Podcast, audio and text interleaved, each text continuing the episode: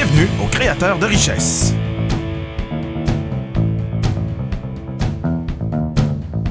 Avec vos animateurs Véronique Fournier et François Drouin.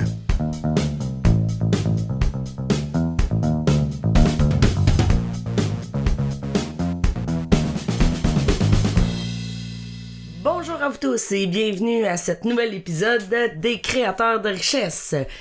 En compagnie de mon nom est Véronique Fournier et je suis en compagnie de mon co-animateur préféré François Drouin. ainsi que de notre charmante première invitée Première officielle. euh, wouhou! au mentoré inspiré, hein, Ouais. le thème euh, les mentorés inspirés. On vous présente Madame Justine Gagnard-Parent. Bonjour Justine. Bonjour à vous deux. Bonjour Justine. Merci d'avoir accepté l'invitation et d'avoir euh, survécu à l'influenza. Oui, ça a été difficile, mais Oui, On parce qu'on se rappelle euh, de l'épisode 3 où euh, tu as brillé par ton absence. Oh. Toi ainsi que quelques... Mais non, ben non, ben non. C'est- En fait, même nous autres, on a brillé par notre absence, on a manqué une semaine. ah oui. Oui. Euh, ouais, on était et tout attaqués par l'influenza. Alors, euh, bon, ben, c'est ça. On a fini par euh, s'en sortir. hein. Mais tout le monde est encore vivant. Oui, Et voilà. ouf. Encore un petit nez de, mais ça va. C'est de mieux en mieux. Hmm.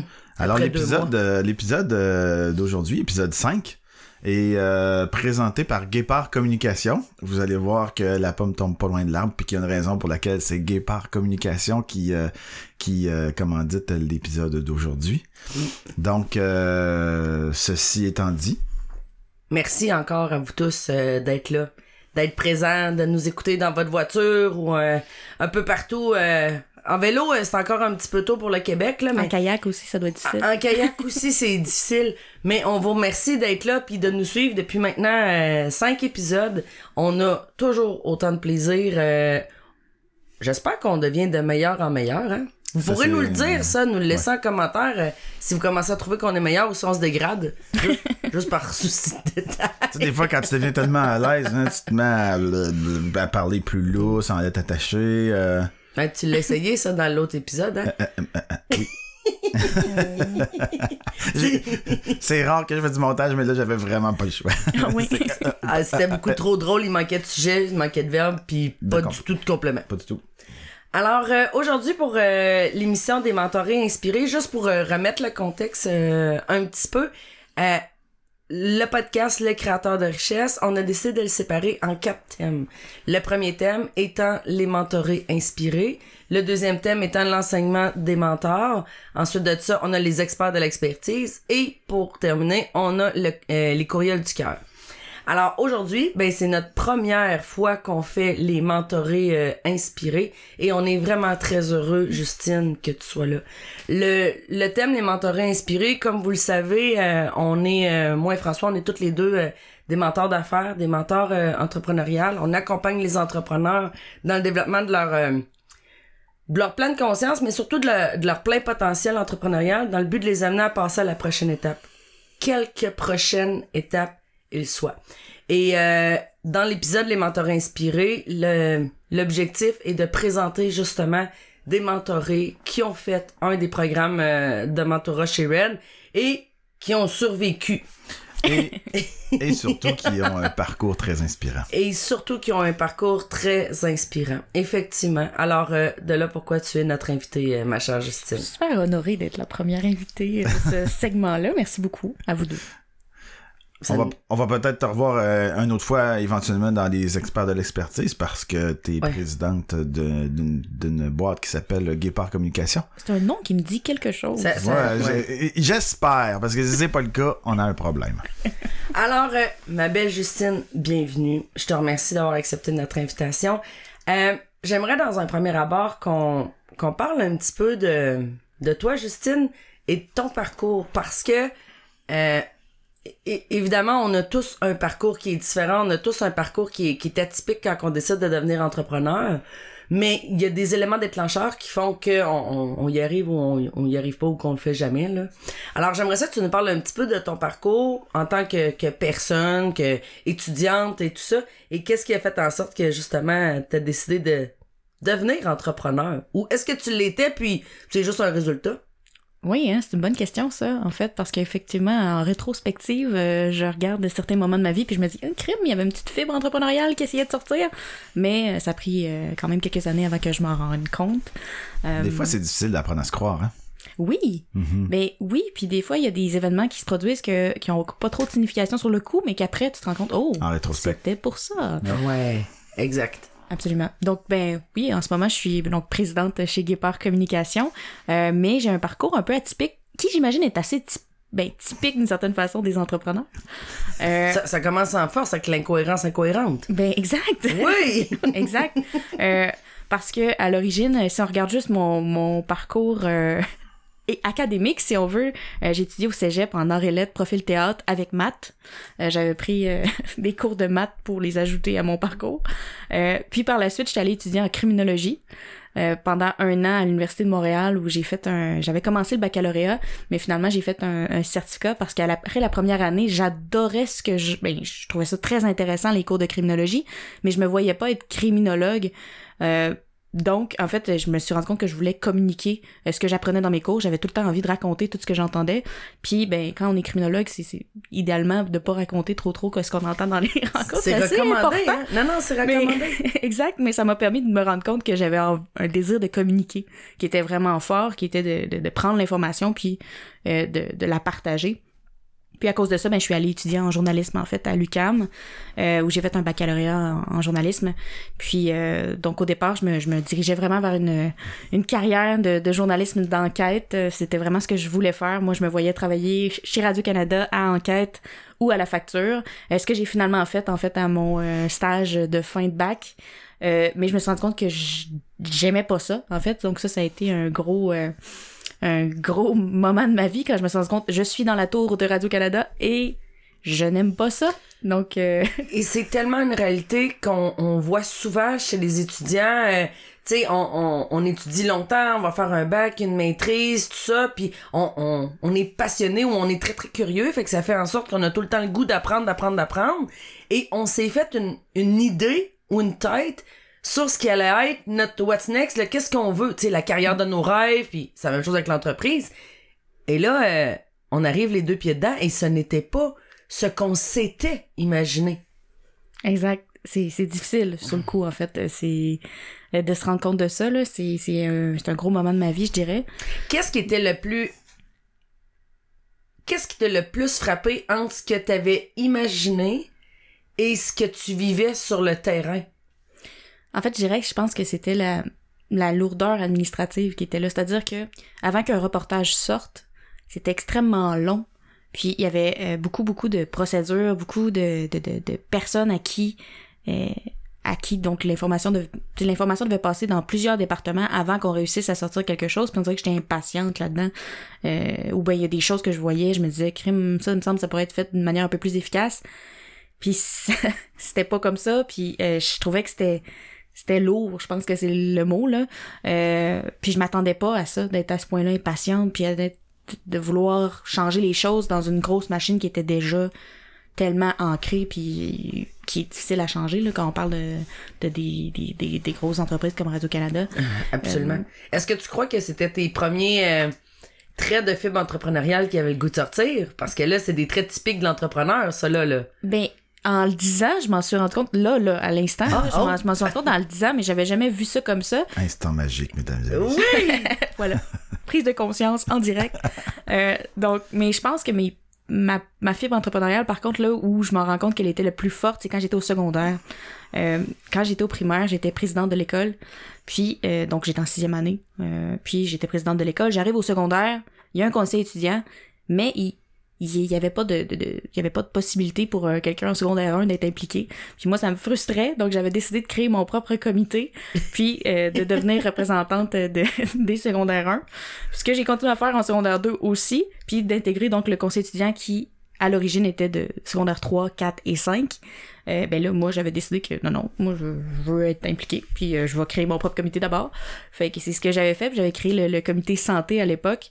Euh, qui existait pas parce que tous les autres comités étaient pris. Donc le comité culture euh, qui organisait les spectacles était pris, le comité sportif était pris, le comité euh, de l'album était pris aussi. Fait que là, je me suis dit qu'est-ce qui manque? Puis j'avais rencontré une infirmière, donc un avec qui, Une avec qui importante. qui elle voulait donc partager euh, des, des bonnes habitudes de vie et tout avec les étudiants, mais savait pas comment le faire. Fait qu'on s'était mis ensemble, puis on avait créé le, le comité santé euh, qui, Incroyable. qui était des, des activités en fait. euh, C'est vraiment le fun. soit pour sensibiliser contre euh, ben, la, la, la fumée secondaire, entre autres, mais aussi, bon, pour prendre des bonnes habitudes de, de, de vie, puis on faisait des choses éclatées, parce que comme on était le seul comité qui, qui, qui avait pas d'historique, ben, on pouvait faire un peu aussi, on pouvait le créer, là. Carte blanche. Exact, puis, ben, tous les moyens étaient bons pour, euh, pour promouvoir notre message aussi, fait qu'on on faisait des spectacles.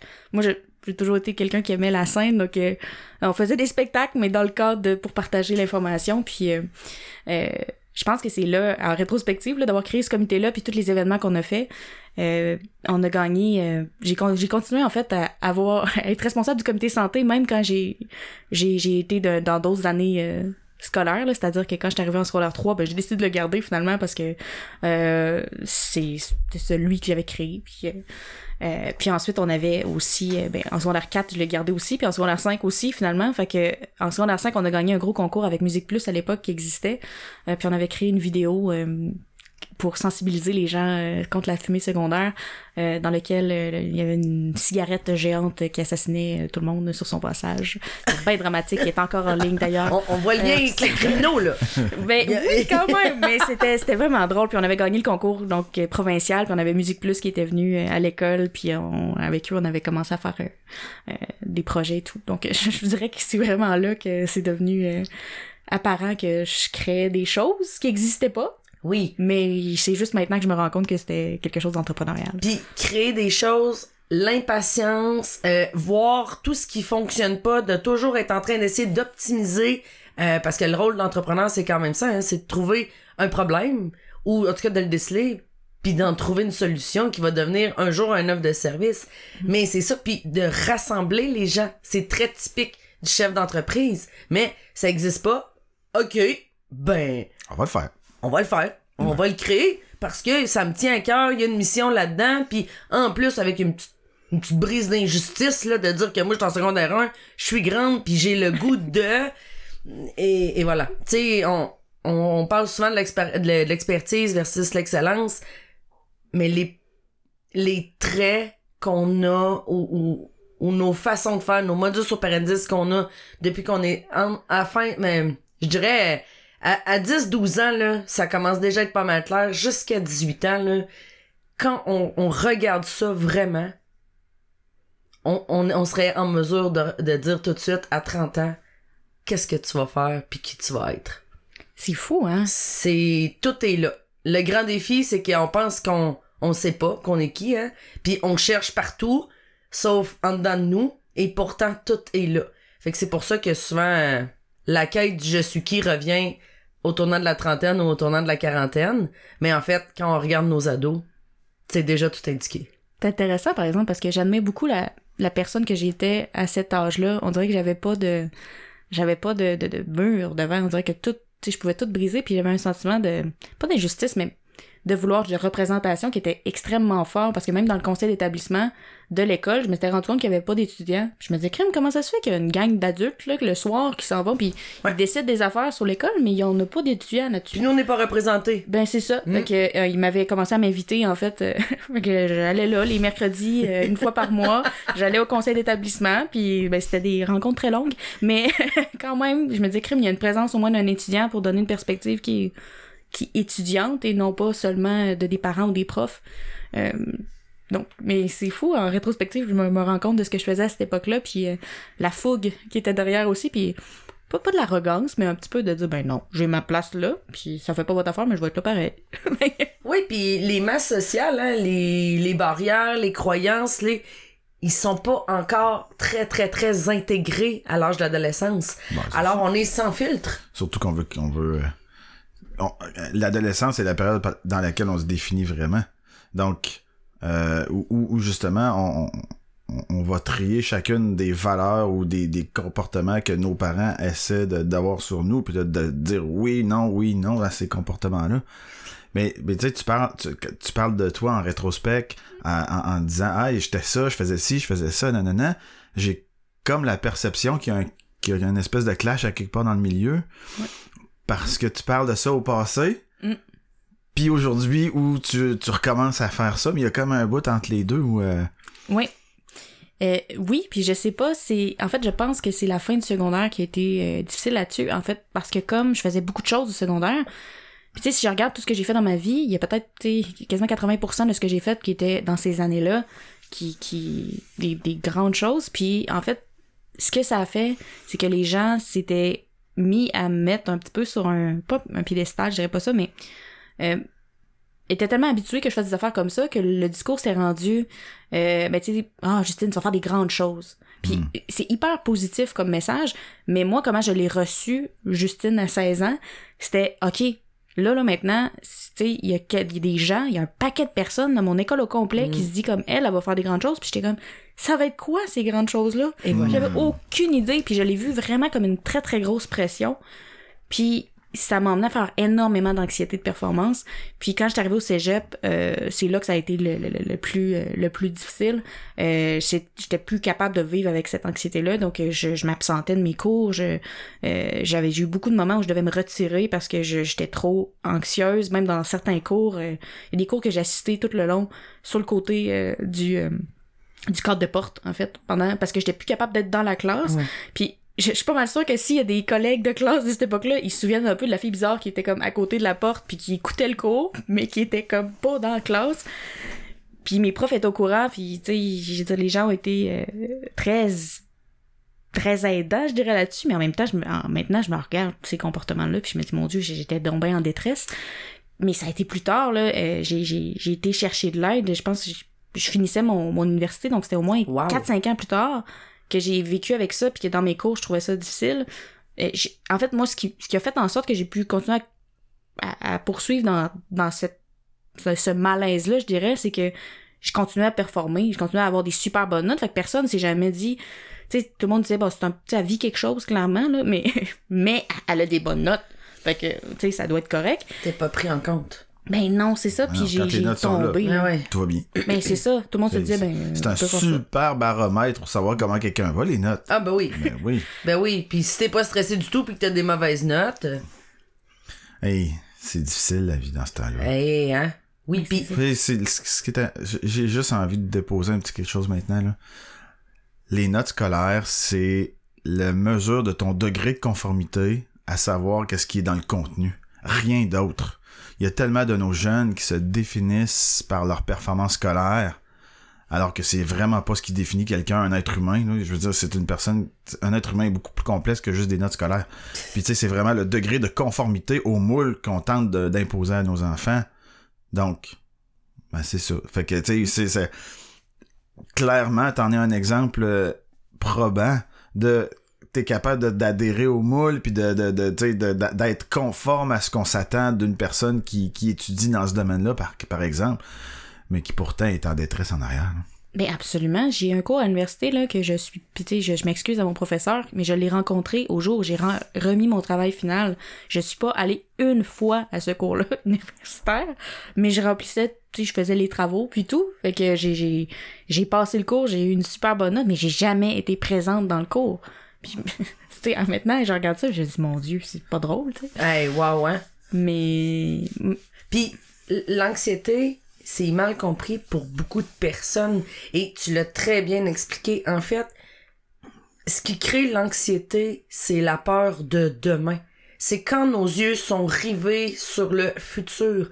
Et, et en entrepreneuriat, on le voit souvent. Ben, quand on a le, le, le syndrome de l'imposteur ou quand on a le... le, le euh, voyons, tu le, comment tu l'as dit donc tantôt... euh, le syndrome de la performance, là. Tu sais, d'avoir de- de- d'avoir peur de, de, de pas être assez ou... euh, ça, c'est parce que nos yeux sont rivés vers le futur. Et à partir de ce moment-là, c'est que ça crée un sentiment d'anxiété.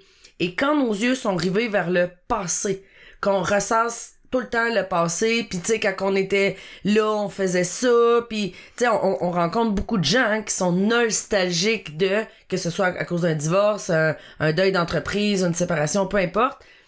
Et là, ça, ça génère le sentiment de déprime. Alors, les gens qui sont déprimés, c'est parce que leurs yeux sont vraiment rivés sur le passé. Et les gens qui deviennent anxieux ou quand on, on a un sentiment d'anxiété, c'est parce qu'on a peur du futur. Hein? Il suffit d'avoir peur de manquer d'argent pour qu'on ait de la misère à dormir.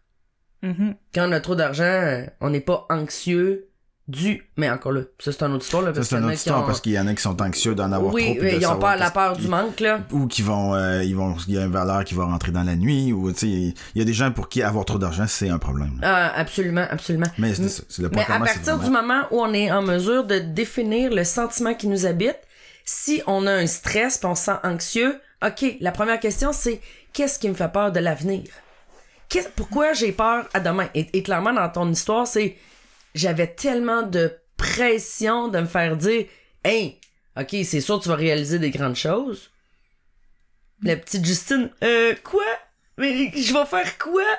Hein? Exact. Puis si euh, si ça avait été sur le passé, tu sais, si tu t'étais mis à regarder le passé, de dire ah mon secondaire c'était tellement ça, c'était tellement ça, puis là j'ai plus ça, tu serais tombé dans un état de déprime. Mais c'est ce qui est arrivé, en fait. Ah, En fait, tu l'as passé que- aussi? Ben, absolument. Wow. En fait, parce que après mon université, euh, ben là, l'anxiété était rendue tellement forte que j'ai juste, je dirais, j'ai shut down. C'est-à-dire, j'ai juste, je suis devenue, là, tu sais, autant j'avais de l'anxiété qui était dite fonctionnelle, c'est-à-dire que j'étais très anxieuse, mais clairement, j'arrivais encore à avoir des bonnes notes, fait que j'étais très fonctionnelle. Si on, on s'entend dans, dans le sens euh, euh, académique de la chose. Ouais. Euh, après, j'ai juste, non, j'ai, j'ai, là, je me suis rendu compte, j'ai comme crime, je suis rendue à comme, ben là, j'ai fini l'université, j'avais quoi, 22, 20 à peu près. J'ai aucune idée qu'est-ce que, là, je, je suis à la place exactement que je pensais que je devais être, c'est-à-dire chez Radio-Canada. Puis j'ai aucune idée qu'est-ce que je veux faire, c'est pas ça que je veux faire finalement. Fait que j'ai juste, on dirait que toute la pression des, des années avant est tombée, puis j'ai juste fait une très grosse dépression euh, pendant pas loin d'un an et demi, là. Oh wow. Euh, donc, tu sais, maintenant, ma psychologue m'en parle, puis comme elle dit, c'était pas drôle, c'était comme un gros cas. Mais moi, dans- ben, pendant que je le vivais, là, mais juste, euh, en fait, j'étais incapable de fonctionner, c'est-à-dire que, euh, tu sais, quelque chose qui, qui puis tu sais, probablement qu'on va en reparler, là, mais quelque chose qui a toujours été une constante dans ma vie, c'est l'écriture. Donc, ça a toujours été très, très important pour moi, l'écriture, d'écrire, puis ça a toujours été mon ma chose que je me disais, ben, peut-être que ça va mal, mais je suis encore capable d'écrire. Puis à un moment donné, là où ça a basculé, c'est que j'étais plus capable d'écrire du tout.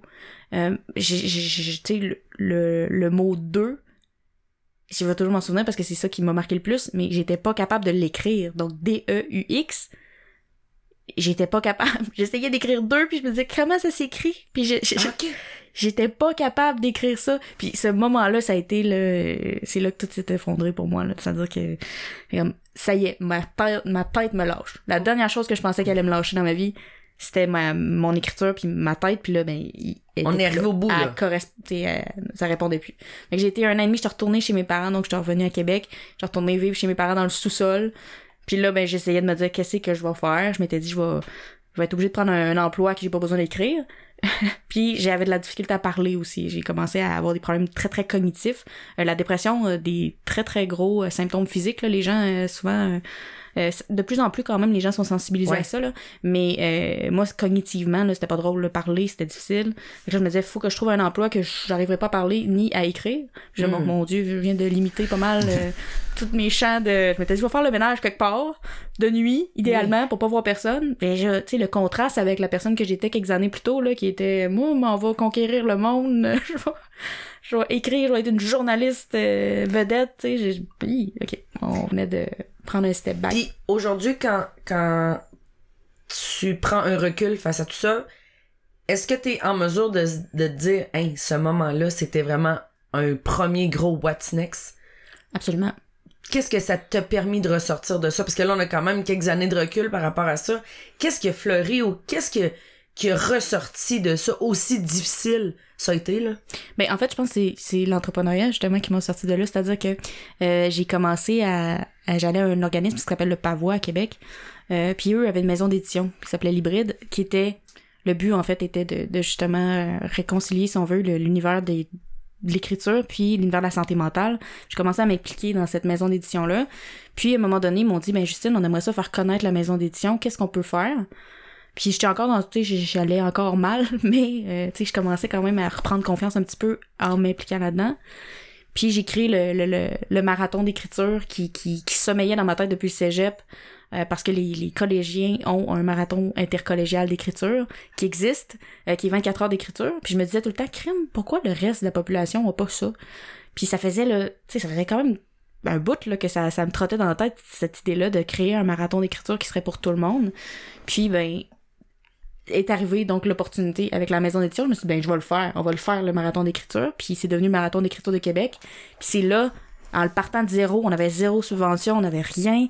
Trouver tous les, les, conférenciers qui allaient être là, trouver un lieu qui nous accueillerait, euh, trouver la logistique, la chose, le faire connaître. Donc c'est là que j'ai vraiment touché plus à l'aspect marketing parce qu'à l'origine, euh, en journalisme, je veux dire, je, je touchais à la création de contenu, mais j'avais jamais fait connaître quelque chose grâce à ça. Puis là, je l'ai fait dans le cadre du marathon, puis c'est là que ça a été mon gros hey, j'ai repris confiance, hey, je suis capable de faire ça, je suis capable de créer un événement qui résonne, puis sais qui résonne encore aujourd'hui euh, de toutes pièces par moi-même, puis je suis capable de le faire connaître, puis j'aime ça. Euh, avoir cette liberté là de créer puis euh, pouvoir porter un projet puis c'est là que j'ai compris que hey, j'aimerais ça être à mon compte puis j'aimerais ça faire euh, les choses euh, à ma manière puis euh, avec ma couleur hein Mhm. faire mes propres choses et c'est vraiment beau ce que tu viens de dire là parce que je pense que la seule façon de se sortir d'un état dépressif comme ça aussi loin ça pouvait être c'est de rebâtir step by step by step by step et d'aller chercher petit peu à petit peu des des mini succès Mhm. des, des fois là, le succès c'est d'être capable de s'habiller aujourd'hui puis de se maquiller oui hein? Vraiment puis d'être capable d'aller jusque à l'épicerie puis revenir. Puis les gens, c'est facile de juger ça, mais quand on passe par là là, on sait très bien que c'est tout qu'un défi de, de le faire.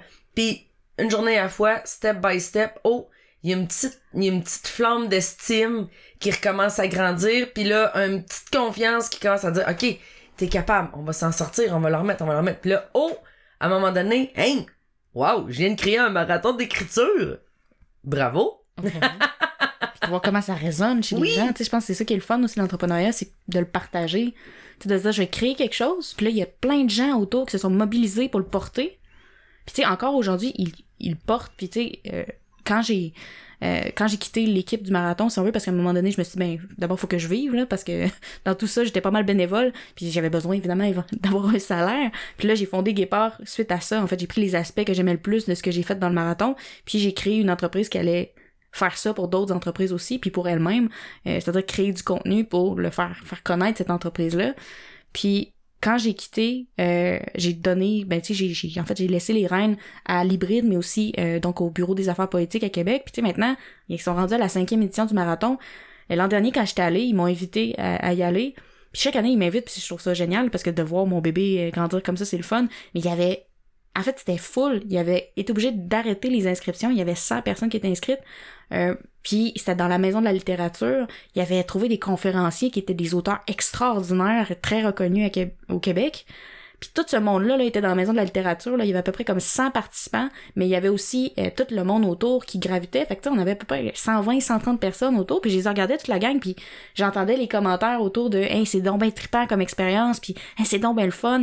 Puis je voyais comment ça avait évolué, puis j'ai comme... Tu sais, moi j'ai donné naissance à ça, mais Mm. c'est pas moi qui le porte depuis trois ans, mais les gens, res- tu sais, ça résonne autour. Wow. Puis ça, c'était le plus beau sentiment là, que j'ai eu. Je faisais juste me promener, puis je voyais toute l'effervescence, puis tout. je- Hein? C'est mon bébé, ça, qui a comme grandi. Qui a grandi. Qui, qui- qui appartient à tout ce monde-là maintenant, puis ça, c'est c'est le plus beau sentiment, je pense. Ça fait vraiment partie du rôle de l'entrepreneur, ça. De mettre un bébé au monde, puis d'après ça, faire OK. Mm. Comment, comment il va grandir de lui-même, hein? Parce que souvent, on dit que c'est notre bébé, ça nous appartient, ça nous appartient, mais en fait, à un moment donné, on arrive à un moment où qu'on fait OK, là, il est rendu assez grand pour être autonome. Hein? Il devient adolescent de lui-même, puis là, oh, on peut commencer à partir euh, une semaine en vacances, tu sais. Deux Ou une semaines. fin de semaine commencer. Ou une fin de semaine, là, mettons. euh, Puis il y en a que le bébé deviendra jamais libre. Hein, ça, c'est, c'est notre histoire. Mais là, ben, dans ce cas-là, euh, wow. Et là, ça, ça a été le point où c'est que tu t'es dit, OK, je veux être entrepreneur, je veux avoir une entreprise. C'était, c'était quoi cet élément déclencheur-là? Ben, en fait, c'est que euh, là, ce que je me suis dit, c'est que crime, d'abord, je suis capable. Tu sais, Ouais. ça, ça a été d'être capable de me dire, Hey, je suis capable de porter un projet de même, puis de le faire par moi-même. De me dire, je suis capable de le monter de A à Z. Ça m'a donné un très gros sentiment de confiance. Puis aussi, là, je me suis dit, toutes les barrières que j'avais, par contre, qui étaient liées, tu sais, évidemment, c'était un, on était avec un organisme à but non lucratif, j'étais comme, il y a encore des, des bouts qui m'appartiennent pas dans cette histoire-là, puis ça me, ça me mettait des bâtons dans les roues, je trouvais. Fait que là, je me suis dit, non, non, la prochaine chose que je vais créer, je vais le, je vais le créer de toutes pièces, mais je, vais m'organiser pour que j'aie pas ces difficultés-là qui soient liées à soit un gros organisme qui a comme à répondre au gouvernement sur plein de euh, d'aspects qui sont liés soit aux, demandes de. Là, j'étais comme non, je vais créer quelque chose d'autonome qui qui qui pourrait grandir sans ces contraintes-là, puis qui serait vraiment lié à ce que j'aimais le plus faire, c'est-à-dire, bon, évidemment l'écriture, mais la création de contenu aussi, puis le site web, le web était très important quand même quand, euh, encore aujourd'hui, mais je veux dire, dans, dans, euh, dans la, la, la, la propulsion, je dirais, du message du marathon, ça Ouais. été super, les médias sociaux, j'avais touché à tout ça, puis j'ai comme, crème, il y a de quoi à, à voir là, puis je me suis posé la question, c'est quand la fois que j'ai été le plus heureuse dans les dernières années, puis je me suis rendu compte que c'était un été que j'avais été engagée, j'étais en, journaliste, mais j'avais été engagée par une compagnie d'assurance, puis tu sais, c'est- peut-être la chose que je ne serais jamais attendue à dire, mais il m'avait engagée, puis il m'avait laissé lousse sur le contenu du site web, puis il avait dit, ben, tu sais, j'étais stagiaire tout l'été, j'étais c'était rémunéré, puis c'était le moment où j'avais plus trippé, j'étais avec une équipe de développeurs, puis on créait le contenu du site web, puis j'étais comme ça, là, ça, c'est le moment que j'ai le plus aimé de mes trois dernières années, j'ai dit, ben, il y a de quoi, là, fait que j'ai cherché à reproduire ça avec Guépard, puis euh, c'est là qu'on a, ben, en fait, que j'ai créé euh, Guépard Communication, qui est un jeu de mots avec mon nom de famille. euh, Oui. Gagnard parent. J'ai pris les trois premières lettres des deux, de mes deux noms de famille, je les ai fusionnés, puis ça donnait Guépard. Puis donc, évidemment, l'animal était là. Fait que j'ai décidé d'appeler ça de cette manière-là. Puis, euh, encore une fois, ça, ça a résonné chez les gens. Puis, euh, j'ai jamais, tu sais, j'ai jamais eu de problème à me trouver des clients. Les gens ont adhéré très rapidement à ce que j'offrais. Puis, euh, euh, donc, ça a continué à grandir à partir de là. Ça va faire quatre ans, là, déjà, que Guépard existe. Incroyable. Déjà, t'avais, d'un point de vue inconscient, t'avais toutes les bases pour partir une entreprise. C'est-à-dire que t'as réfléchi à c'est quoi que j'aime vraiment. Puis, plus souvent qu'autrement, qu'est-ce qu'on fait d'une façon bénévole? Hein? Notre excellence est, est recueillie dans ça, mais c'est parce qu'on est passionné aussi de le faire, c'est parce que on adore ça, c'est facile pour nous, sinon on le ferait pas. Alors là, t'as vraiment pris tout ce qui était ton talent naturel, ton excellence, tu l'as jumelé avec une passion qui était l'écriture, qui drôlement, quelques années avant, t'en avais été privé. Mm. Hein? C'est, ce qui a fait popper le, à un moment donné, je vais être capable de, mais tu l'as perdu, t'as perdu ça. Alors, t'as, jumelé ta passion, ton excellence, tu t'es trouvé des avec qui, qui est la boîte de communication qui, qui t'a amené à pouvoir mettre ton projet en, en vie. Ensuite de ça, ben évidemment, un guépard est né, puis on va parler des, des autres avec qui euh, plus tard. Puis ensuite, t'as fait, OK, comment? Comment je peux passer à l'action? Puis c'est c'est merveilleux. C'est merveilleux, c'est vraiment les les bases de l'entrepreneuriat. Souvent, on se casse tout le temps la tête, hein? Comment on peut faire un beau plan d'affaires, un beau plan marketing, un beau plan stratégique, un beau plan, puis en fait, c'est pas ça la base. Mais non. C'est pas ça la base. Parce que je pense qu'en tout cas, tu sauras me le dire, peut-être que ça a été plus facile pour toi que pour nous. Mais euh, l'entrepreneuriat, c'est tellement difficile. Ben, c'est sûr. Si t'es pas passionné, puis que ce que tu fais, tu, avec 10 millions dans ton compte de banque, tu le ferais pas, euh, continue à réfléchir. C'est Hmm? aussi simple que ça. Hein? C'est. Tu C'est souvent, ça. euh, je connais quelqu'un qui écoute euh, sur une base régulière les dragons à la tu sais, l'émission des dragons à la Mm. télé, là. Puis, puis, puis tu sais, à chaque fin d'émission, c'est tout le temps Ah, que si je pouvais la trouver, mon idée pour me lancer en affaires. Ah, j'ai hâte d'avoir la bonne idée, la Mm. bonne idée. Mais c'est pas là que ça se passe. Pas du tout. C'est, au contraire, C'est c'est. pas, la bonne, c'est pas bonne question. Mm, mm. L'idée, c'est peut-être 1% de toute l'entité, je veux dire. L'idée, c'est, c'est, le fun d'avoir une bonne idée, là, mais c'est l'exécution, c'est comme qu'est-ce qui se passe après, c'est comment ça va s'orchestrer toute cette histoire-là, avec qui tu vas le faire, qui est tellement, mais tellement comme le cœur. Parce que les gens, je pense qu'ils pensent que les dragons, quand ils disent oui, là, c'est, pas la fin de l'aventure. Mais je vois ça comme un mariage un petit peu. Moi, ça, tu sais, quand les gens, mettons, le jour du mariage, ils voient ça comme étant le, le, le, le moment où t'arrives, tu sais, dans le sens Mm. que c'est le, le, le- la place, le, le- pas le fil d'arrivée, oui, le fil d'arrivée. C'est un résultat. Alors que un mariage, dans le fond, c'est comme, c'est le début, tu sais. c'est pas le fil d'arrivée, c'est, tu sais, le gros, la grosse cérémonie, c'est le début de l'histoire, c'est pas le, c'est pas la fin. Mais on dirait que je pense que c'est ça l'entrepreneuriat aussi. Peut-être que les dragons, ils peuvent te permettre, tu sais, de. Mais c'est un début de quelque chose, puis tu sais, il, il va arriver plein de choses après. Fait qu'il faut en être conscient. là. Oui. Clairement. C'est des avec qui, on va le voir tantôt, qui peuvent soit vous propulser ou soit vous manger. Absolument. comme tout investisseur. Comme tout investisseur. Dis-moi, une fois que t'as décidé de, de lancer ça, de lancer Guépard, là évidemment t'as pris ta passion, t'as pris ton talent, tes excellences, tout ça, et tu t'es lancé, mais est-ce que tu savais, est-ce que t'avais une vision de ce que tu voulais faire avec Guépard? Est-ce que tu, tu savais exactement c'est quoi tu voulais en tant qu'entrepreneur ou où c'est que tu voulais amener l'entreprise? Est-ce que ça c'était clair pour toi? Mais j'avais une image en tête. C'est-à-dire que la vision en tant que telle de l'entreprise euh, n'était pas aussi définie qu'elle l'est maintenant, mais j'avais toujours une image. D'abord, quand je me j'ai créé Guépard, j'aurais pu, tu sais, j'aurais pu appeler ça Justine Gagnard parent pour faire de la pige, de la pige là. Oui. Tu s'entends? Euh, puis tu sais, c'est- beaucoup de gens en rédaction qui font ça, puis ça aurait pu être ça. Mais non, moi, je je veux une entreprise, je veux quelque chose qui est plus grand que moi-même, mais je veux surtout quelque chose qui éventuellement je serais pas tout seul dedans. Euh, C'était vraiment important pour moi, puis j'étais- il y a un lien avec mon nom, mais c'est pas mon nom. C'est pas Justine Communication, puis ben il y a juste moi dedans là. C'était pas c'était pas ça que je voulais. Fait que moi ce que j'avais toujours comme image de ce que je voulais que Guépard soit, c'était un peu l'idée d'une salle de rédaction de- d'un journal. C'est-à-dire que j'avais toujours, j'ai vraiment toujours trippé sur euh, en, journalisme quand le, le, le, rédacteur en chef ou quand il assigne les sujets au monde là, dans une salle, puis t'as un paquet de journalistes, puis là, hey, moi je vais faire ça, moi je vais, je vais parler de ça cette semaine, mon angle ça va être ça, moi je vais prendre telle chose. J'avais cette image-là que je trouvais vraiment tripante, puis qui m'avait toujours, j'avais toujours aimé ces moments-là.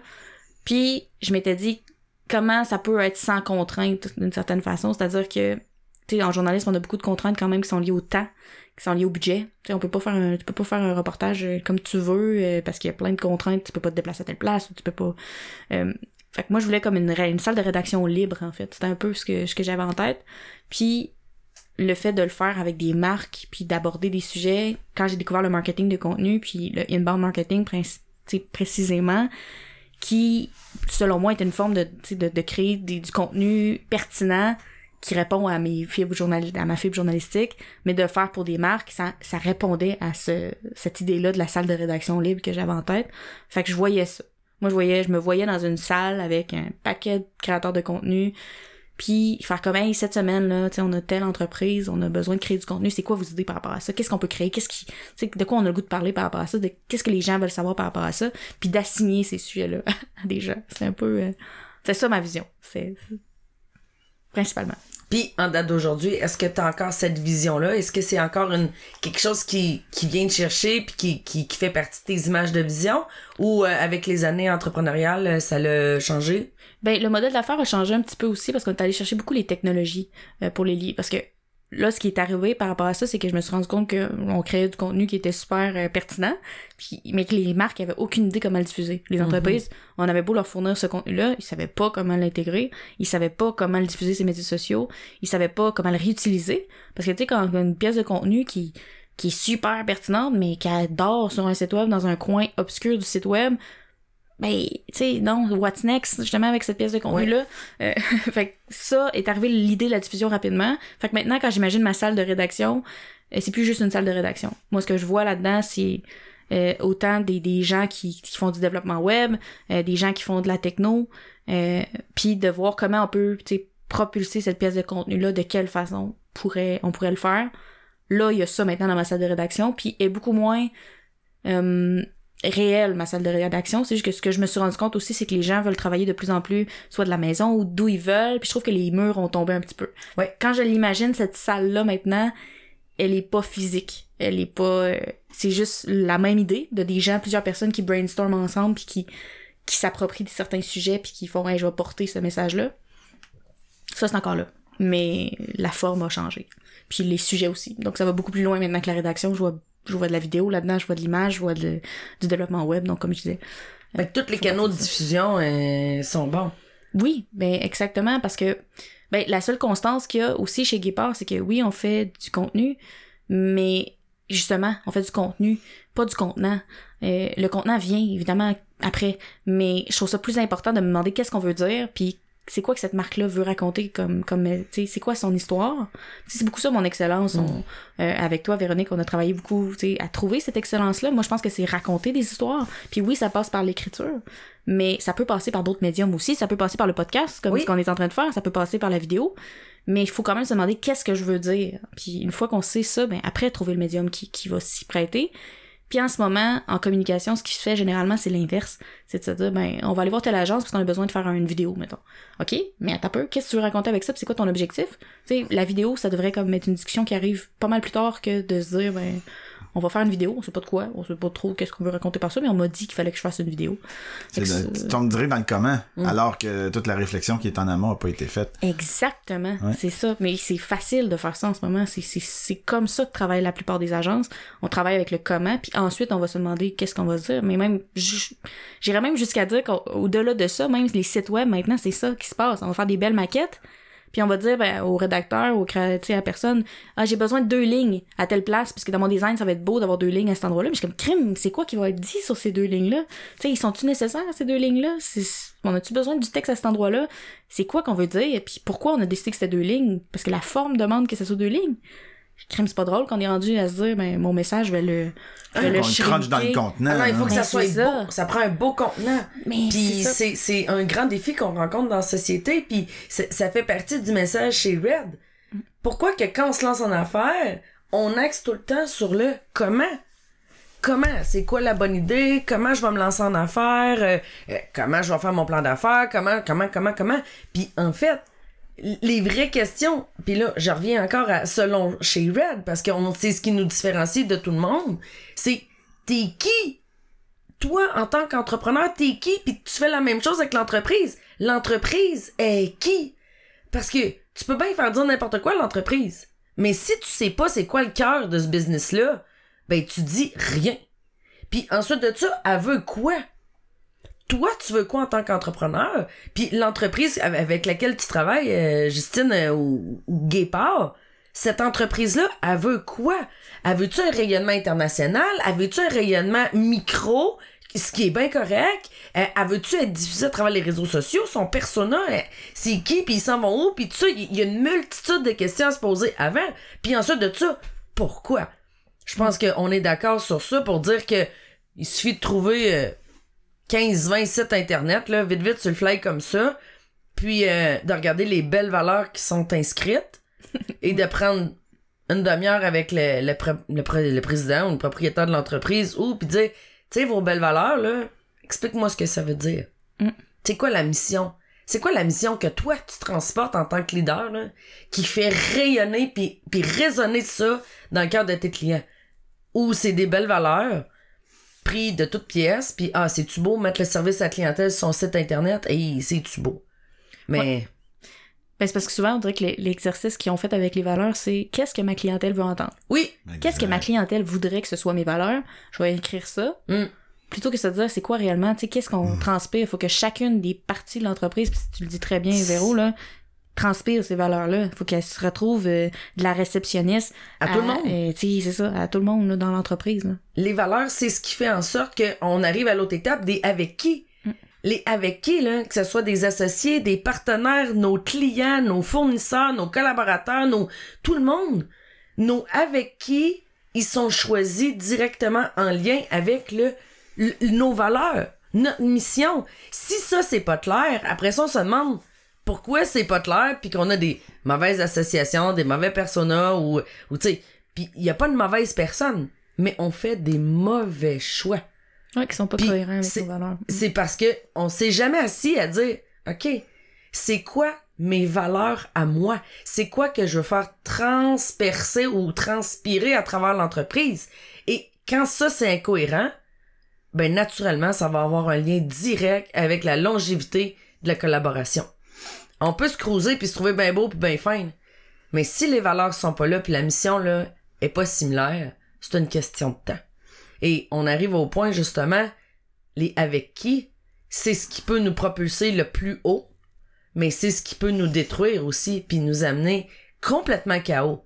Alors, mais ça, ça vient de je suis qui, je veux quoi, pourquoi, et ensuite avec qui, et après ça, comment? Fait que Mm. comment on va diffuser le message de l'entreprise? Loin, Voilà. loin, loin, loin dans la chaîne. Ben oui, Ça fait un peu écho d'ailleurs à ce que tu dis là avec euh, le- l'épisode 4 où euh, justement on parlait de, de, de- tu sais que, que si les valeurs tu sais c'est les actions qui décident ou qui déterminent ce que tu fais. Fait que t'as beau dire que ta, valeur euh, sur ton site web, là, t'as la valeur du respect, là. Mm. Mais aussitôt que le, le téléphone est raccroché, t'es en train de bitcher sur le client avec qui t'es en train de parler, là, puis que tous les employés autour entendent ça, là ça marche pas. ça fonctionne pas parce que le respect il est pas là fait les bottines suivent pas les babines puis c'est tellement important de de de, de tu sais c'est c'est là que tu vois si c'est des valeurs en canne que t'as pigé euh, dans la dans la jarre à bonbons ou si tu vis vraiment ces valeurs là Puis si tu les vis pas, les gens aujourd'hui sont pas fous. Ah, ils sentent. Ils vont sentir que c'est incohérent. Ils sauront peut-être pas pourquoi, mais ils vont dire hum, je le sens pas. il y a quelque chose de bizarre Il y a quelque chose de Je bizarre. Je le fais. Ouais, exactement. Ouais. Et dans les années euh, 70, 80, 90, les gens pouvaient se permettre de faire ça. Plus. Mais aujourd'hui, avec la conscience qui s'est élevée et la conscience au niveau de l'entrepreneuriat qui est en train de complètement émerger, aujourd'hui, là, on peut plus. Parce que ça va coûter des coupes, puis ça va coûter des business. mais on le voit aussi euh, sur euh, des, tu sais, des, des, des entreprises qui ont des problèmes de recrutement Oui. Euh, tu sais, souvent, tu sais, en tout cas, je, vois souvent des, des endroits où les gens vont rentrer dans une entreprise, vont rester comme trois semaines, puis ils s'en vont. Ils sauront pas nécessairement pourquoi, mais c'est souvent une question de valeur. Parce que t'as attiré les gens avec ton beau discours, avec tes belles valeurs, avec tes belles paroles, mais dans les gestes, c'est pas ces valeurs-là qui ont été, euh, qui sont véhiculées. Puis quand ce clash-là est trop important, ben la personne quitte parce qu'elle a le choix d'aller dans un autre endroit où là vraiment on vit les vraies valeurs puis que c'est ça qui a attiré la personne à aller vers cette organisation-là, et ensuite de ça, vivre ces valeurs-là. Euh, absolument. Mais il y a de quoi, tu sais, dans ce que tu dis aussi, effectivement, c'est important dans le recrutement, c'est important aussi dans le marketing, c'est-à-dire que les gens, justement, quand tu te trompes sur tes, ben, quand tu trompes les gens avec les valeurs que tu mets de l'avant, mais ils s'en rendent compte à un moment donné. Ouais. Puis ça reste pas des, autant des clients que des employés, ça reste pas. Ils restent pas, ils restent pas fidèles à l'entreprise quand ça, ça arrive. Fait que c'est jamais à l'avantage de l'entreprise de mettre de l'avant des valeurs qui, qui, qu'elle n'intègre pas dans son quotidien, qu'elle, qu'elle ne vit pas, parce que les gens vont s'en rendre compte. Souvent, les gens vont penser que la relation avec un client ou ben ça, un peu comme l'image du mariage que je faisais tantôt, qu'à partir du moment où tu le closes, Ah, c'est la fin, tu sais, dans le sens que oh, l'objectif est atteint. Mais non, Non. est-ce que tu es capable de le garder ce client-là, puis est-ce que tu es capable de nourrir la relation, puis est-ce que est-ce que quand il va partir ou bien quand il- le mandat est terminé, mettons, il va avoir envie de parler de toi en beau en, en bien, c'est ça, ça c'est la partie qui rapporte le plus d'une relation plutôt que de se dire ben ah je l'ai closé, il a mis son nom puis il a fait un premier chèque. Je dis qu'est-ce qui se passe après là, c'est ça qui est le plus important. Comment tu es capable de, de poursuivre, être cohérent avec tes valeurs même après que la relation a- elle soit devenue une de client ou d'employé, tu sais, le recrutement euh, pardon. Le recrutement, c'est tellement ça. Puis c'est pour ça qu'on parle de marque employeur beaucoup. Tu sais, en ce moment, on, on lit au marketing, mais au bout de compte, c'est une cohérence. Tu sais, est-ce que tu es capable d'être cohérent dans tes valeurs, puis dans l'expérience que tu offres à tes employés, puis ton, ton entreprise? Puis sur le marché, il y en a beaucoup, là, on le voit, là, des consultants ou des experts ou des qui disent Ah, mais moi, je travaille sur le why, puis je vais t'amener à trouver tes valeurs d'entreprise, puis tes visions, puis là, on y va sur le comment. Ben. Comment trouver son, sa mission, comment trouver ses valeurs, et ça devient très, très, très intellectuel. Et naturellement, parce que c'est pas quelque chose que les gens vont vivre, ils vont y aller en disant OK, qu'est-ce que tu l'as très bien dit, qu'est-ce que ton client veut entendre? Qu'est-ce que ton client veut lire? Mais non, c'est c'est les valeurs, ça se trouve avec le cœur. C'est qu'est-ce que t'es, c'est qui t'es toi? C'est c'est tes racines, tes fondements, toutes tes actions, tes inactions sont basées sur tes valeurs et c'est la même chose pour une entreprise. Toutes les actions qui sont prises vont reposer sur le cœur, sur le message de l'entreprise, sur les valeurs. Alors si le cœur est pas là, comment on peut bâtir une entreprise de cœur qui va rayonner puis qui va résonner dans le cœur des gens? C'est pas possible. Tu peux pas parler de la tête au cœur.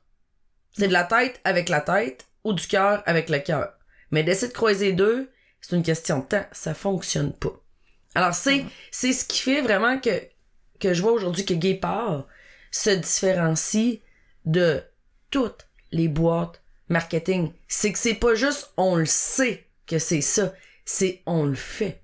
Mm. Vous avez vraiment à cœur vos clients, puis tu sais, je, je te l'ai dit souvent, Justine, dans ce que vous faites avec le inbound marketing, vous avez deux possibilités. Vous avez une possibilité d'amener une entreprise dans un what's next de pas croyable. Vous pouvez vraiment propulser une business d'une façon exponentielle, mais vous avez aussi la capacité de détruire une business parce que vous y apportez de l'exponentiel. Alors, si vous prenez pas le temps de vous asseoir et de savoir si l'entreprise est prête à recevoir tout ça, ben, drôlement, là, avoir trop de succès, ça amène des entreprises en faillite, Ben, clairement. à chaos. Clairement, c'est une entreprise qui est pas prête à recevoir tout le nombre de prospects qu'on peut lui générer. Euh, J'en ai une en tête, là. Je veux dire, pour qui on avait créé quelque chose de, un contenu incroyable. Les gens ont bien réagi, voulaient le télécharger absolument. Ce qui a fait en sorte que cette entreprise-là avait un ou deux con- nouveaux contacts par semaine, s'est retrouvée avec 100 par jour. C'est, tu dit de même, c'est comme un gros succès. Ah, c'est wow! Mais ce qui est arrivé, c'est que l'équipe était pas prêt à les recevoir. Fait que le- l'entonnoir, sais, on parle tout le temps de l'entonnoir de vente, là. L'entonnoir, il était pas solide, là, tu sais. Les actions qui allaient être mises en place étaient pas claires. Puis, ben, ce que ça a fait, c'est qu'il y a juste eu un trop gros nombre de personnes qui rentraient en même temps. Puis, les gens étaient, l'équipe interne n'a pas été capable de les recevoir. Fait que c'était un beau succès en termes de, de nombre de trafic, mais euh, au niveau de la, la prise en, en charge de ces gens-là, ça a été très, très difficile. Et oui, Effectivement, tu sais, il faut que la- le cœur de l'entreprise soit très très solide avant de, de vouloir euh, y mettre du fuel, comme on dit, là. oui. Parce que beaucoup les gens sont taxés, hein, on veut des ventes, on veut des ventes, on veut des ventes, parce qu'on a besoin de cash flow, on veut des ventes. Puis moi, je dis souvent, Mais- si t'es pas prêt, ça peut vraiment t'amener euh, à une place où tu voulais pas aller. Mais même, tu sais, souvent les gens vont vouloir des ventes, mais c'est pas faire ça. Tu sais, moi, ce que j'ai remarqué, puis on en parlait tantôt, mais souvent les gens vont vouloir un comment, tu sais. Mm. Euh, comme tu dis, je pense que le, le comment, moi, je pense qu'il il est facile à emmener rapidement parce qu'il est safe. Tu sais, quand tu dis, hein, il y a une façon de faire qui est pareille pour tout le monde, puis qui serait comme très, très ultra concrète, c'est sûr que ça parle aux gens. Tu te dis, ben, oh, c'est rassurant. Hum. Ça te- C'est tellement ça qu'on véhicule de toute façon de nos jours. Tu sais, on est rendu dans la culture de l'instantané. Donc, euh, c'est la petite recette magique, puis c'est comme, euh, ok, ben, quelle canne de conserve je vais acheter avec la recette toute faite à l'intérieur pour avoir euh, 100 personnes de plus par jour de lead dans, ma, dans mon sales pipeline. Mm. Euh, mais mais c'est pas ça. C'est de la culture de l'instantané. Ben oui, et puis même quand tu... Tu sais, souvent les gens vont nous arriver puis dire, mettons, je veux être actif sur les médias sociaux. Dire, OK, pourquoi? Hum. Pourquoi tu veux être actif sur les médias sociaux? Là, ben, parce qu'on m'a dit qu'il fallait que je sois actif sur les médias sociaux. Mais, tu sais, ça, là, c'est une donnée qui est... Tu sais, tu peux faire oui, non, je suis actif ou pas actif sur les médias sociaux, mais au bout du compte, c'est quoi l'impact? Tu sais, c'est quoi que tu, c'est quoi que tu veux avec ça? Tu Veux-tu avoir plus de, de notoriété? Tu veux-tu avoir plus de clients? Tu veux-tu avoir plus de prospects? C'est- quoi? C'est quoi que tu veux avec ça? Puis c'est rare que les gens vont s'être déjà posé ces questions-là. Puis ça me, chaque fois que ça me sidère d'une certaine façon, ben, je me dis, crime, pourquoi quelqu'un t'a dit va sur les médias sociaux? Puis oui. Pas, pas d'autre réflexion derrière qui est comme, Parce que ça fait du sens. mais c'est ça. C'est comme fais-toi un beau plan d'affaires. Mais des fois, je me dis, tu sais, puis probablement qu'il y a des gens qui, qui se disent la même chose. Probablement que tout le monde, les entrepreneurs se disent ça aussi. Moi, je me dis, tu sais, ça serait, ça serait plus facile de dire, je vends des, je vends, euh, c'est ça, des cinq publications sur les médias sociaux, tu sais, Mm. par semaine, mettons. Puis c'est ça, je vends. Puis je poserais pas le pourquoi. Pourquoi je, poserais pas la question à mon client. Mais je pense pas que j'aurais en ce moment les collaborations que j'ai avec des clients que je trouve extraordinaires. Tu sais, parce que t'as dit tantôt le cœur parle au cœur. Ce que ça a fait, plus on assume nos valeurs chez Guépard de on, on, on, crée du contenu pertinent, oui, puis tu sais, on, mais on veut propulser des entreprises qui, qui, tu sais, qui, qui, qui, qui sont cohérentes avec nos valeurs aussi. Fait que, tu sais, quand on s'est mis à se dire ça, mais ça a fait en sorte qu'on s'est, on a attiré des entreprises qui ont des, qui, ont du cœur aussi. Puis on travaille avec des, entreprises que je trouve extraordinaires maintenant. Puis je me dis, tu sais, ça, ça me fait tellement plaisir de collaborer, tu de, de, de contribuer à leur succès. Puis c'est même pas une question, tu sais. Ben, en fait, on se disait tantôt, tu sais, ce qu'on, ce qu'on fait par passion, on le ferait bénévolement, là. Ouais. Mais tu sais, c'est des clients que je me dis, crime, je, je le ferais bénévolement. Ouais. Je peux pas croire qu'ils me payent pour faire ça. C'est ça, tu sais. Puis ça me fait plaisir parce qu'ils changent la vie des gens, tu sais. Puis ça, ça veut dire qu'on peut pas travailler avec tout le monde. Tu sais, il y a des entreprises qui nous arrivent des fois puis ils seraient prêts à nous offrir des super beaux mandats, mais je me dis crime, ça marche pas. Je le veux pas ce mandat-là parce que je veux j'adhère pas à leur message, puis je veux pas contribuer à ce message-là. Fait que ça nous arrive de dire non, puis je pense que c'est une des plus belles choses de, de, capable de dire non à ça. Quand, Incroyable, tellement. Vraiment. Savoir dire non à un client, là c'est en tout cas de mon expérience entrepreneuriale ça a pris des années des années des années avant qu'on apprenne à dire non à des clients. On disait oui à toutes ben pendant ce temps-là on était tout le temps en train de vendre la prochaine bébelle qu'on n'avait pas puis on n'était pas en train de vendre celle qu'on avait déjà qui était déjà prête puis qui était prête à partir puis qui était sa tablette. On se réinventait constamment constamment constamment. Puis ça ben c'est comme on en parlait dans l'épisode 4 une belle tornade. Ça vire ça fait bien du vent ça fait bien du dégât mais ça avance pas tant que ça c'est vrai, une tornade, c'est pas mal. Euh, ouais, c'est pas même. Non, non, non, non, non, puis c'est pas, euh, c'est vraiment pas super. Puis c'est une des choses chez Red, justement, qu'on enseigne donc ben. À partir du moment où tu connais tes valeurs, là, tu viens choisir tes avec qui. Choisir tes clients, choisir tes partenaires. Et c'est le plus beau service que tu peux rendre à une entreprise ou à un client que de lui dire non, je ne suis pas la bonne personne ou la bonne entreprise pour te servir.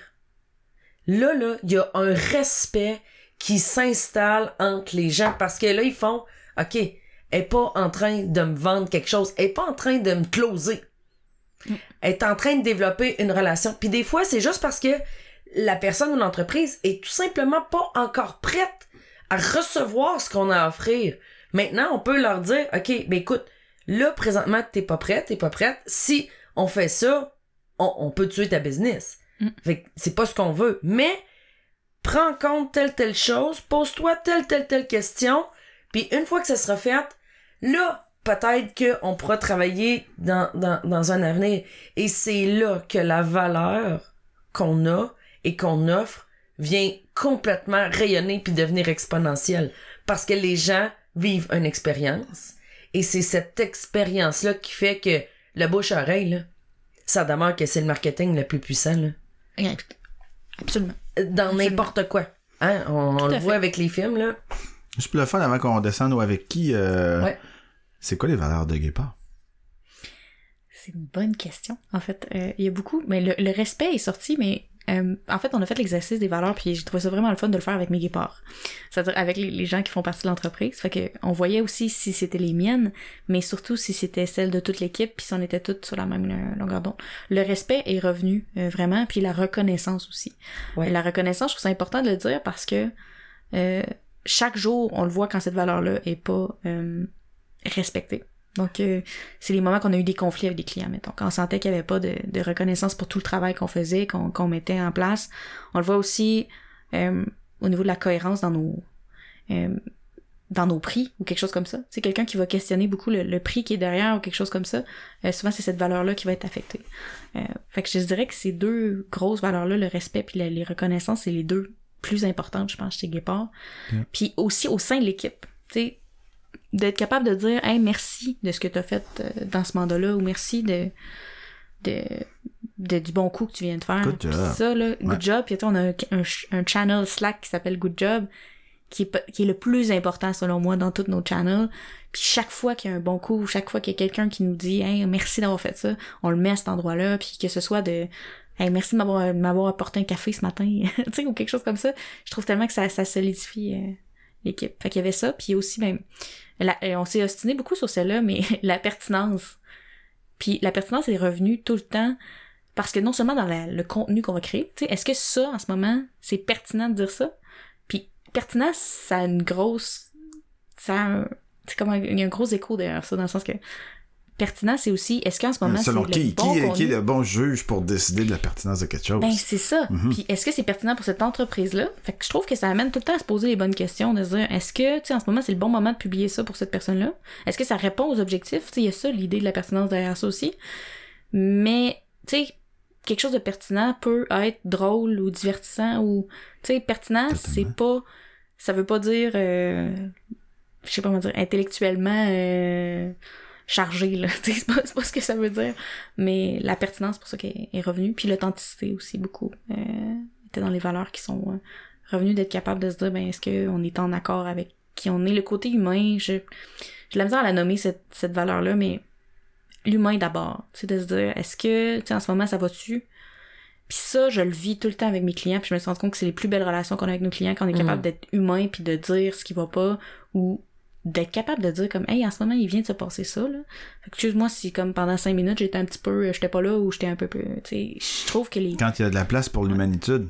ben oui Ouais. puis avec les plus grandes entreprises tu sais souvent les gens j'ai l'impression que les gens ont peur de ça de dire des fois comme hey ça va pas en ce moment tu sais ou puis au contraire moi je le vois avec les tu sais certaines des plus grosses entreprises avec qui on travaille c'est eux- avec eux qu'on a un lien humain avec le, le, le PDG ou avec la personne avec qui on travaille dans, dans l'entreprise puis ils sont ouverts à ça, ça jamais puis ça je me répète mais jamais j'ai senti que quelqu'un avait arrêté de nous prendre au sérieux parce qu'on lui a dit comme hey j'ai eu un mauvais moment en ce moment il vient de se passer ça dans ma vie puis c'est rough jamais il y a personne qui a fait oh oh non je travaillerai pas avec eux autres parce que tu sais ils, ils viennent de vivre euh, telle situation C'est clair. Jamais, au contraire, ça a tout le temps été Hey, je peux-tu t'aider ou je peux-tu faire quelque chose? Puis à partir du moment où tu as cette conversation-là, je trouve tellement que c'est plus vrai. C'est de l'authenticité pure. Ben, c'est ça. Puis ça, c'est c'est ces relations-là. Puis je trouve qui sont les plus importantes en affaires puis qu'on n'a pas souvent parce que tu sais dans les activités de réseautage souvent ce qu'on entend c'est je suis en croissance tout va bien T'es comme c'est pas vrai c'est pas vrai c'est rare que quand t'es en croissance, ça va bien. ben c'est ça. Tu sais, puis je trouve ça tellement lourd par contre des activités de réseautage. C'est pour ça que j'aime les, les journées Red puis les, les activités qu'on fait chez Red parce que c'est c'est pas ça qu'on tu sais c'est pas ça le discours le monde sont pas ah je vais mettre à mon meilleur pour aller chercher des clients tu sais c'est plus comme hey on est des chefs d'entreprise entre nous autres là comment on peut parler des vraies affaires puis jamais s'entraider puis s'il y a de la business qui sort de ça ben tant mieux Tant mieux. s'il y en a pas, pas le but. ben, tu sais, c'est bien correct. Tu sais, plutôt que de se dire, on va aller à un déjeuner, puis on va tout faire un petit speech autour de la table, un après l'autre, ou on va dire que tout va bien, la vie est belle, puis... Ah non, non, c'est ça. Ben là, c'est, c'est du fake à plein. Puis c'est, c'est drôle parce que pour avoir côtoyé beaucoup des grands chefs d'entreprise, justement, tu sais, on essaie toujours d'être notre meilleur jour quand on rencontre ces gens-là, puis on veut donc ben pas qu'ils voient que on est en start-up, tu sais, dans le 0-5 ans, puis... Mais en fait, c'est comme si ton enfant disait... Ah non, mais là, je veux, je veux vraiment pas que, que tu vois que je suis un enfant, alors euh, je vais, je vais m'habiller en papa pour essayer de te faire à croire que je suis un papa, tu sais, que je suis un grand. Mais en fait, le chef d'entreprise, il sait très bien par où tu passes. Puis sait très bien que le mot croissance dit douleur, dit problème de cash flow, dit défi d'employé, dit... Alors, quand on dit « Ah, je suis en croissance puis tout va bien », on est en train d'y mentir en pleine face. Eh oui. Puis eux, ils excellent dans le « Ah ah, mhm, ah ah, ah oui, super ».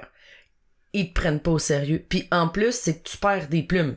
Mais quand t'as le courage, parce que ça demande énormément de courage de dire la vérité dans un monde de requins blancs, là. C'est parce que on, a tout le temps l'impression qu'ils vont se servir de ça contre nous autres, puis qu'ils vont se servir de ça pour nous détruire après ça. Mais à un moment donné, il y a, une switch qui se dans notre cœur qui fait OK, moi je suis exactement qui je suis, là. Puis j'ai plus le temps d'être quelqu'un d'autre. J'ai plus le temps de faire semblant. J'ai plus le temps de dire que c'est ça que je veux, puis que c'est même pas vrai.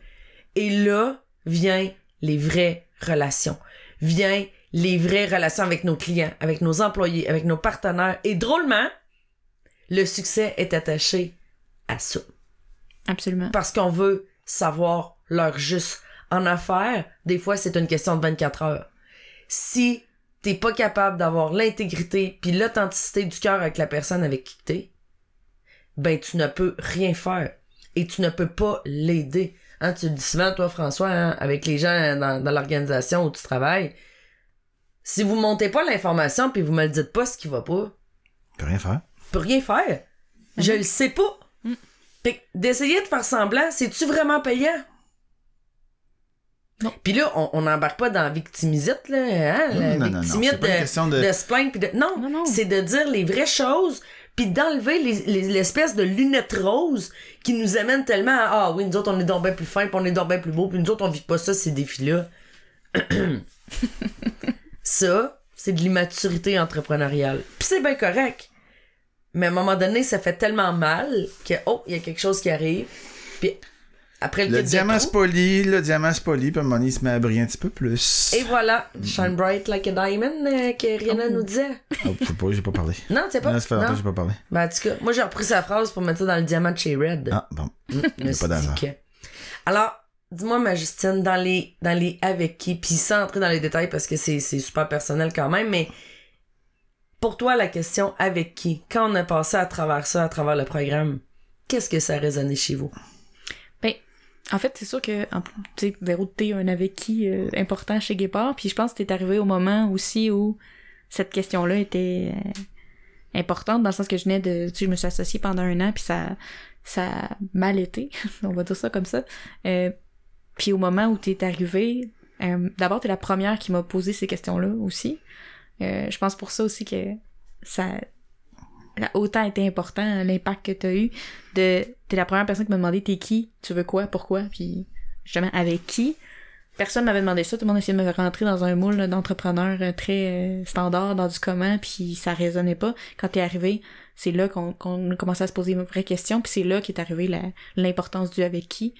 Euh, je pense que c'est facile quand on a eu un mauvais partenariat de se dire comme ben plus jamais tu sais Hum, ou ben je ferai plus jamais confiance ou hum. c'est vraiment facile, tu sais, de se dire, ben, je vais faire tout, tout par moi-même.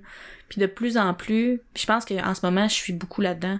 Tu sais, autant on a passé à travers le programme, mais je suis vraiment en ce moment en train de me demander avec qui, justement. Puis c'est beaucoup plus, en, plus beaucoup plus clair dans ma tête aussi, parce que je pense pas que l'entrepreneur peut tout faire par lui-même, puis c'est facile de se tomber là-dedans, de se dire, ben, si ça marche pas de même, je vais le faire moi-même. Euh, je pense que ça peut être facilement un, un, un, une- un piège, Ouais. de dire ça. Puis en même temps, mais il faut tellement s'écouter parce que euh, dans les dernières années, le nombre de requins blancs qui me sont tournés autour, c'est un peu... euh, en fait, c'est vraiment impressionnant. Non, non, t'es une parfaite appât du requin blanc, je pense. Oui. Mais c'est sûr que je- en tant que bébé épaulard, je saignais beaucoup. Euh, mais le nombre de personnes qui m'ont fait des propositions, puis que ça aurait été facile de dire oui, tu sais. De dire, ça aurait patché un problème. Puis tu ta question, là, de si t'avais 10 millions dans ton compte en ce moment, tu prendrais-tu cette décision-là? Tu t'associerais-tu avec cette personne-là? Tu ferais tout ça? Hi, que c'est mon barème. Puis hi, que ça fait mal, des fois, de se dire comme, mais non. Je vais dire non à comme une opportunité qui, sur le coup, là, Ah, elle est chantant. ça aurait fait du bien. Une belle grosse bonbonne d'oxygène. Oh. hein. C'est ouais. ça. Puis après, je me serais noyée. Tu sais, c'est voilà. c'est ça. Tu sais, sur le court terme, Ouais. ça aurait été vraiment le fun. Puis après, j'aurais été... J'aurais... Tu sais, j'aurais vendu mon âme. Tu sais, on- Clairement. c'est facile, là. Puis le nombre de fois que c'est arrivé, puis que l'instinct me disait « Non. Non. Non. Je peux pas. Je peux pas. Je suis peut-être dans le trouble en ce moment, parce que, on va se le dire, dans les quatre dernières années, tantôt, je... j'en parle comme... Ça va très, très bien, mais je veux dire, tu sais, il y a eu des gros défis, là, vraiment, euh, chez Guépard.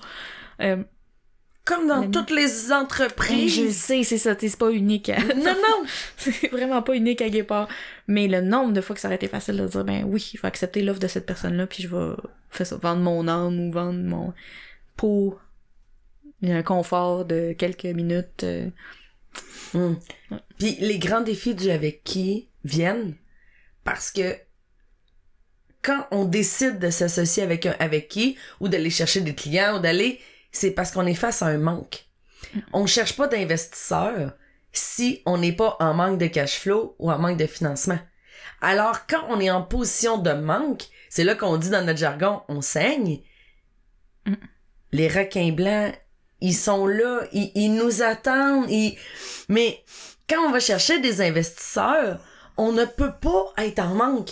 Parce que si on est dans notre période de manque, on va se faire manger. C'est un peu comme en amour, hein. Si on manque d'amour, hein, c'est sûr qu'on va pogner, on, on va vraiment pogner ou on va être associé avec quelqu'un qui est dépendant affectif.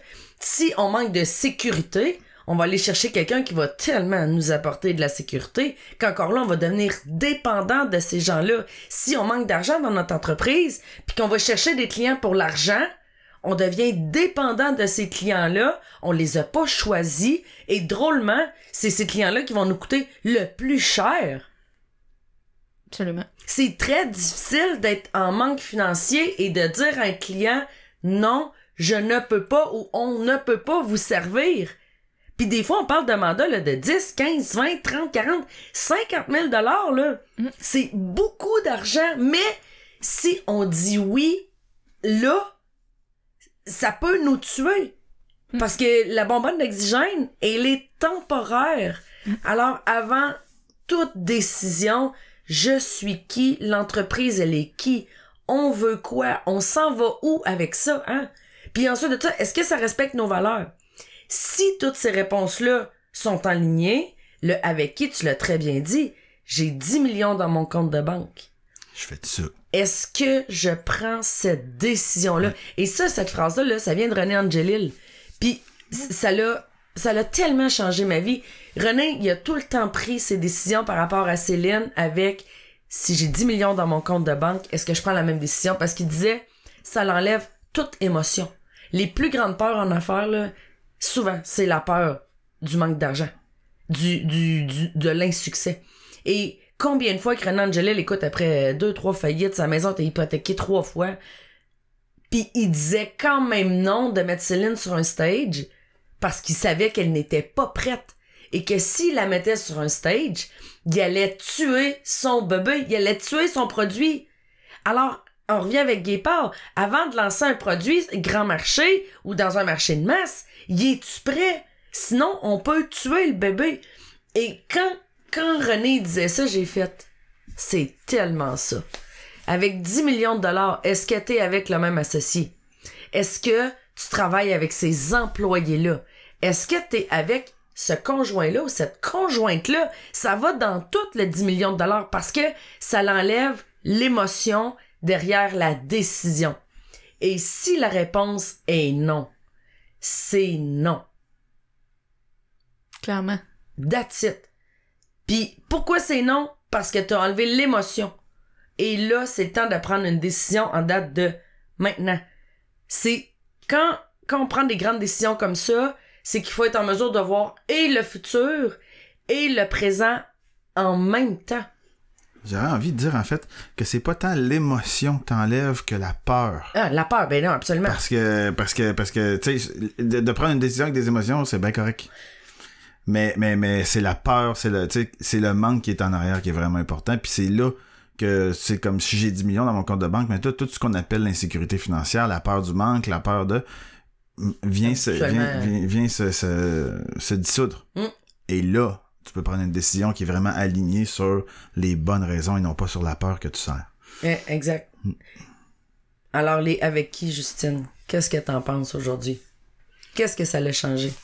Ben, je pense justement que de, de, de, de se poser les bonnes questions par rapport à ça, puis de toujours se reposer sur nos valeurs, puis sur, sur la phrase qu'on s'est dit, du, euh, du 10 millions, ça, ça permet tellement de voir vraiment l'importance de ces gens-là, puis de, de trouver les bonnes personnes.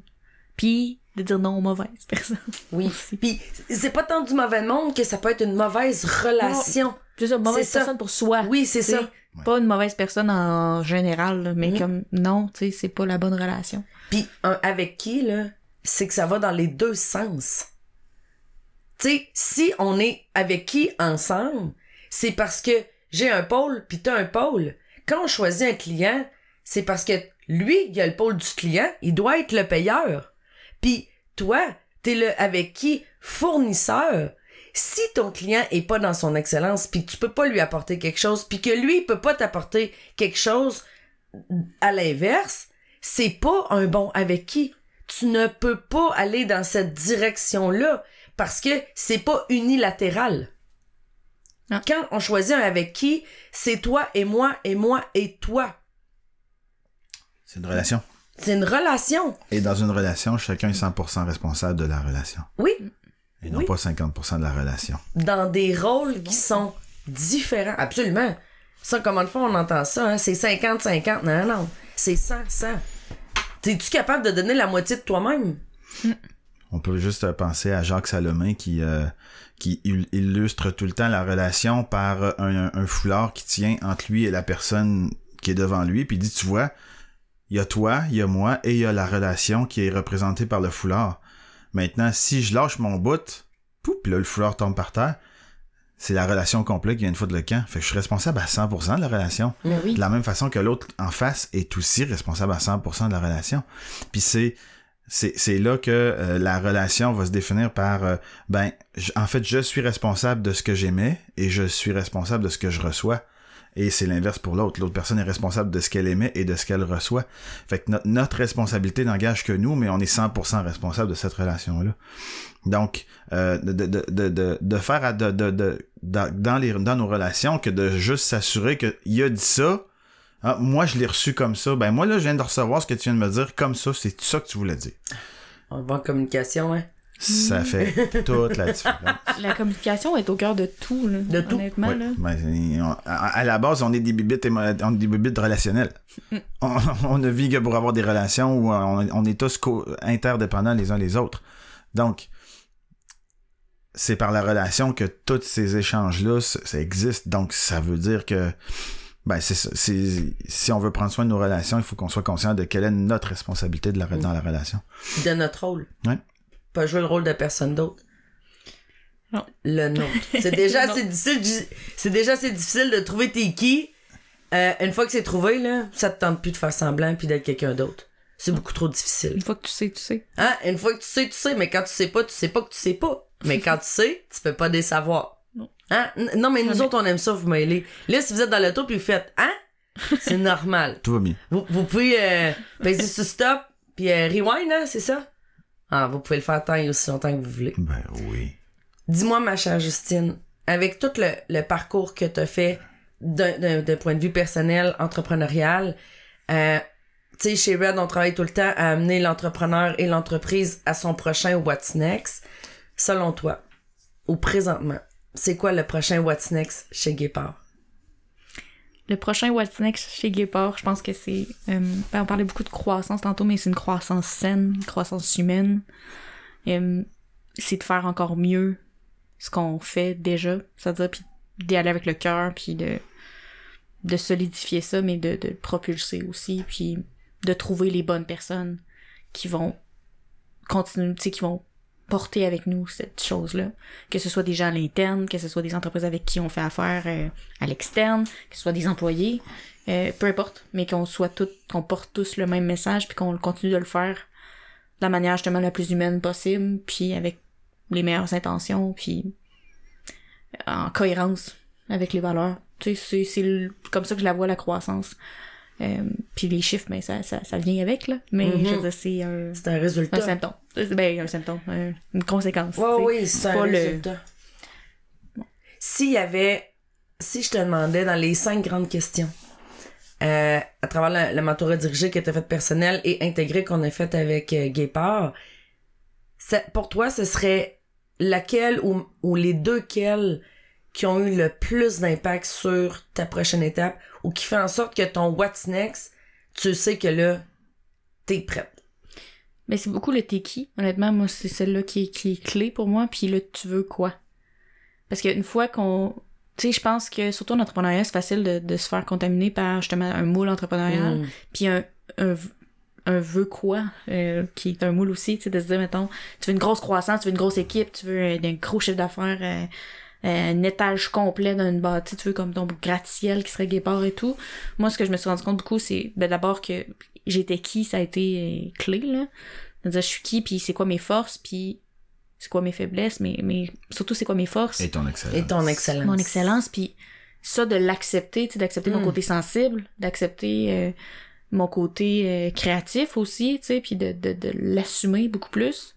Ça, pour moi, ça fait toute la différence, puis ça continue de faire la différence chaque jour. Mais aussi, t'es- tu veux quoi? Parce que, tu sais, c'est, c'est- j'aime, oui, j'ai à prendre des décisions comme au quotidien, mais là, maintenant, je le fais beaucoup plus dans c'est quoi que je veux, puis, tu sais, est-ce que ça respecte qu'est-ce que je veux, puis est-ce que ça m'amène où je veux aller moi aussi en tant qu'individu, Oui. séparé de mon entreprise aussi, parce que à un moment donné, tu sais, j'étais guépard, tu sais, dans le sens, je suis guépard, c'est comme, en fait, moi, ce slogan-là, là, je le trouve terrible. Les gens, les entreprises l'utilisent tout le temps, le je suis telle chose, mais je le trouve lourd, là, ce, ce- ce slogan-là, mais je veux pas être guépard, tu sais, je, je veux porter guépard, je veux contribuer à guépard, mais je veux que ça soit quelque chose qui, qui vit indépendamment de, de moi aussi. Un peu comme le marathon euh, qu'on Mm. parlait tantôt, puis que, qu'il soit porté par d'autres gens aussi, puis c'est correct comme ça, puis que ma valeur soit pas liée à au succès nécessairement de mon entreprise, c'est que ce soit divisé. Puis je pense que, tu sais, si je regarde toute la première partie de ma vie, là, parce que j'ai quand même, j'ai 28 ans, je considère que c'est encore, un- au début, euh, c'est ça ma grosse leçon, je pense que, que je retiens de ça, c'est que je suis, je suis pas ce que je fais, puis ma valeur est pas juste liée à ce que je fais, elle est liée à qui je suis aussi, puis ça vient, toutes ces questions-là m'ont permis de d'asseoir ça, si on veut, puis d'être plus là-dedans maintenant, de me dire, ben, je suis qui, moi, en tant que personne, c'est quoi que je veux, puis après, ben, est-ce que mon entreprise euh, va dans cette direction-là, puis de pouvoir shaper justement le futur euh, en étant d'accord avec ça. Tellement. Tellement, c'est beau. C'est beau ce qu'elle C'est dire. tellement. c'est- tellement beau. T'as que- vraiment une belle vulnérabilité, Justine. Oh, mais merci. Vraiment. Parce que le, le t'es qui, c'est quand on, est en affaires puis qu'on on est à la tête d'une entreprise, c'est la même chose que d'être des parents puis d'être à la tête d'une famille. Et on n'est pas nos enfants.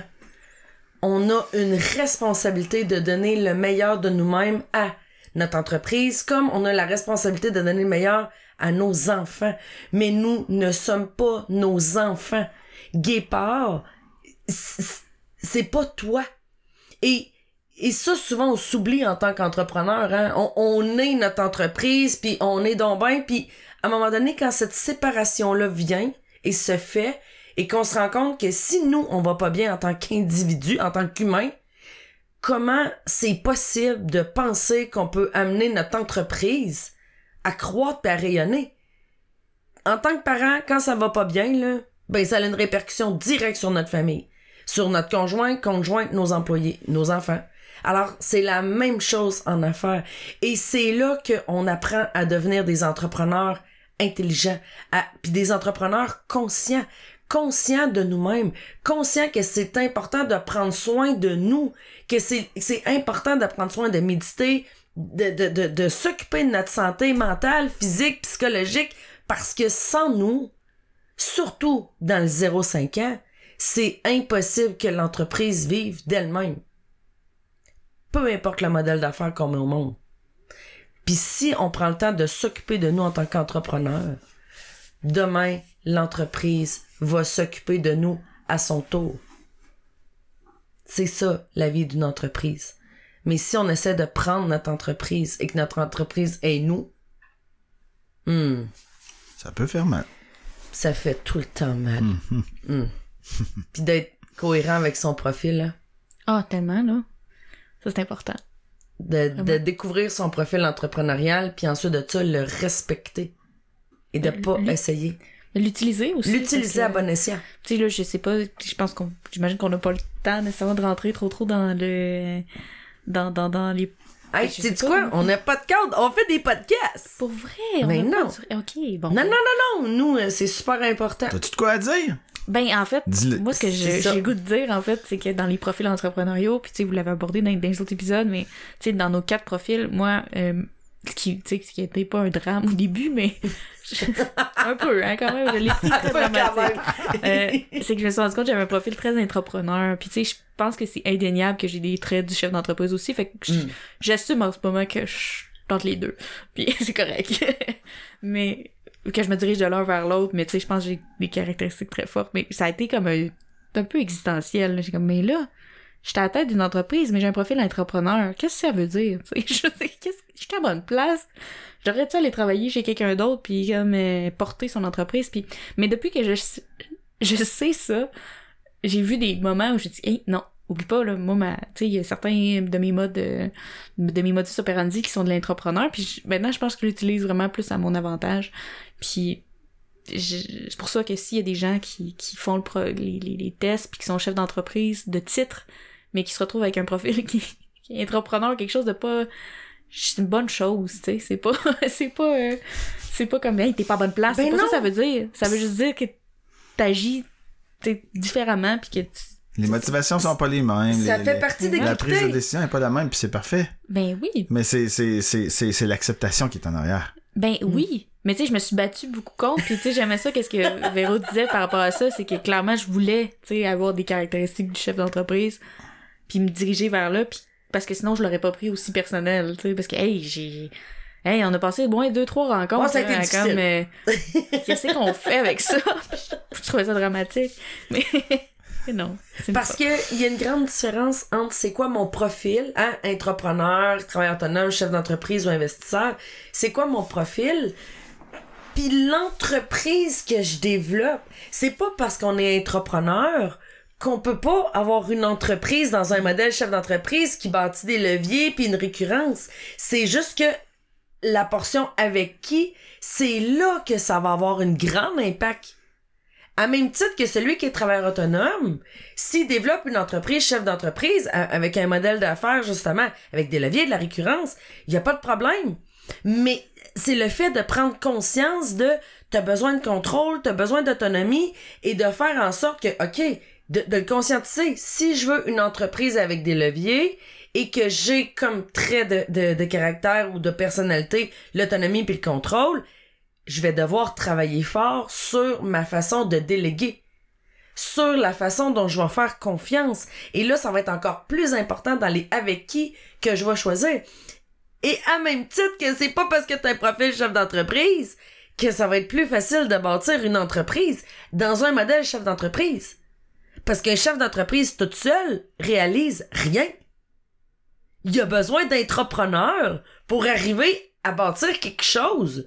Fait c'est là que quand on le prend en considération et qu'on l'accepte, parce qu'il n'y a pas un profil meilleur qu'un autre. Mais le fait de l'ignorer, par exemple, c'est ce qui fait en sorte qu'on auto-sabote nos entreprises en dedans, en dedans de 3-5 ans et que ça contribue aux statistiques de décrochage entrepreneurial que 80% des entreprises ferment en dedans de 5 ans. C'est pas parce qu'on n'est pas bon, puis qu'on n'est pas beau, puis qu'on n'est pas fin, puis qu'on n'est pas intelligent. C'est parce qu'on n'est pas conscient de notre profil. Mais une fois qu'on sait, on peut plus des savoirs. On accepte ça. On accepte notre profil avec toute son excellence que ça transporte, avec toutes les ombres et les lumières. Et ensuite de ça, là, ça peut nous permettre de bâtir un modèle d'affaires, une entreprise, des offres de services qui sont complètement adaptées et sur mesure selon on est qui, on veut quoi, pourquoi, avec qui et en dernier point, comment. Ne voyez pas, mais j'ai- j'hoche la tête avec beaucoup Elle semble être d'accord. Je le- Oui, oui. Et oui, le programme, c'est pas toujours facile parce qu'on se dit les vraies affaires. Mm. Mais en même temps, c'est tellement bénéfique. Puis tu le vois avec tes clients, c'est la même chose. Est-ce qu'on gagne vraiment quelque chose à dire des choses qui sont pas vraies? Non. Non. Non. Puis des fois, Mm. la vérité fait mal, mais... Oui, mais, mais au moins, on, a- on en est conscient. Puis après ça, ben... Puis c'est de le dire avec plein d'amour. Mm. Hein, c'est la différence entre j'essaie de te détruire, puis... Puis Ben, je on le est fais juste pour... pas fait pour être ensemble, c'est tout. C'est ça. Puis, puis ça, ça amène la cohérence. Mm. Tant que t'es pas cohérent, de toute façon, ça fait mal. Mm. Mais une fois qu'on le sait, par exemple, c'est qu'on peut s'aligner. Puis il va y avoir des défis, mais au moins on peut rectifier le tir beaucoup plus rapidement. Ma Justine, est-ce que tu as un mot pour la fin? tu me fais rire parce que j'avais le goût de dire rhododendron ou quelque chose. Rhododendron? Non, mais est-ce que- est-ce que t'as C'est un mot? la tellement beau. C'est. C'est mon mot. J'aime assez ce mot-là. Euh, C'est vrai, tu m'avais dit ça. Non, mais là, on a affaire à une vraie, là, de la communication, là, hein? L'étymologie des mots, pis tout, pis tout, là. Ah oui, j'adore ça. Non, euh, mon mot de la fin. Je sais. je- non, hmm, j'en ai Hmm. pas. Je, je, je- Tu veux pas qu'on Un finisse mot ça, du c'est début. parfait. Ah, je sais parfait. pas. Non, je, je sais Ben, j'aimerais ça que, tu sais, peut-être deux, trois minutes là, avant la fin, Guépard, où c'est qu'il s'en va? L'offre de service. J'aimerais ça Ouais, que tu qu'est-ce me que vous parle de Qu'est-ce que vous faites? Guépard. Qu'est-ce qu'on fait? Ouais, hein? qu'est-ce que vous faites? bonne-. Ouais, comme, comment Ben, c'est parce qu'en plus, ça, comment? que l'épisode d'aujourd'hui est présenté par Guépard, donc ça serait cool que On sache qu'est-ce que Guépard qu'est-ce peut qu'on nous sache que offrir. Guépard fait? Parce que nous, chez Red, on le sait, parce que c'est des avec qui d'importance. D'importance. Je veux dire, ça fait partie du cœur de chez Red, Guépard, euh, toutes les belles communications, les beaux réseaux sociaux, tout ça. euh, je me plais à dire que quand il n'y a pas de faute euh, d'orthographe dans les publications, ben, c'est une gracieuseté de Guépard. Mais c'est ça qu'on fait, en fait, chez Guépard. On, on aide à propulser les... Mais tu sais, puis propulser, je, je l'aime, mais en même temps, c'est... Ah, Je, je vais sûrement le changer éventuellement. Pour l'instant, c'est le bon mot, mais... En tout cas, il va, va- il va évoluer. Mais tu sais, propulser les entreprises, mais qui ont du cœur, vraiment, avec des stratégies de cœur aussi. Oui. Puis du contenu de cœur, mais aussi des, des leviers.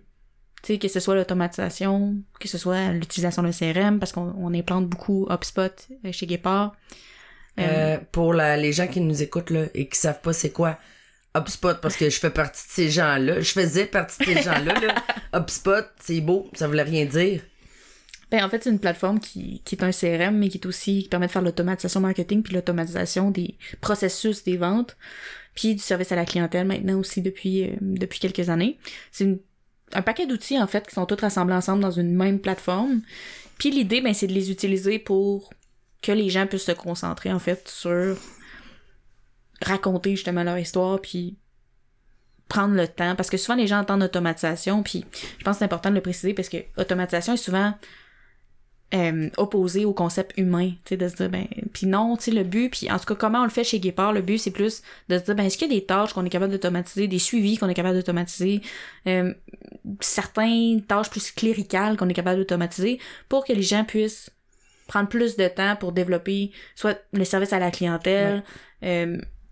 Aider, c'est ça exact. Fait que nous, on, on va implanter toute cette mécanique-là qui va permettre de justement que les, les entreprises puissent prendre plus de temps pour, euh, pour, pour ce qui compte, en fait. Là. Ouais. Fait que c'est comme ça qu'on utilise l'automatisation chez Guépard et non pas euh, pour remplacer l'humain, tu sais, c'est vraiment pas ça. Euh, puis, ben évidemment, il y a le gros côté contenu aussi qui est important chez Exact. Guépard, qui est un peu, tu sais, qui fait qu'en sorte qu'on est une bibite un peu atypique, parce qu'on n'est pas des implanteurs de implantateurs, implanteurs, je suis plus certaine, de, de- d'outils, tu sais.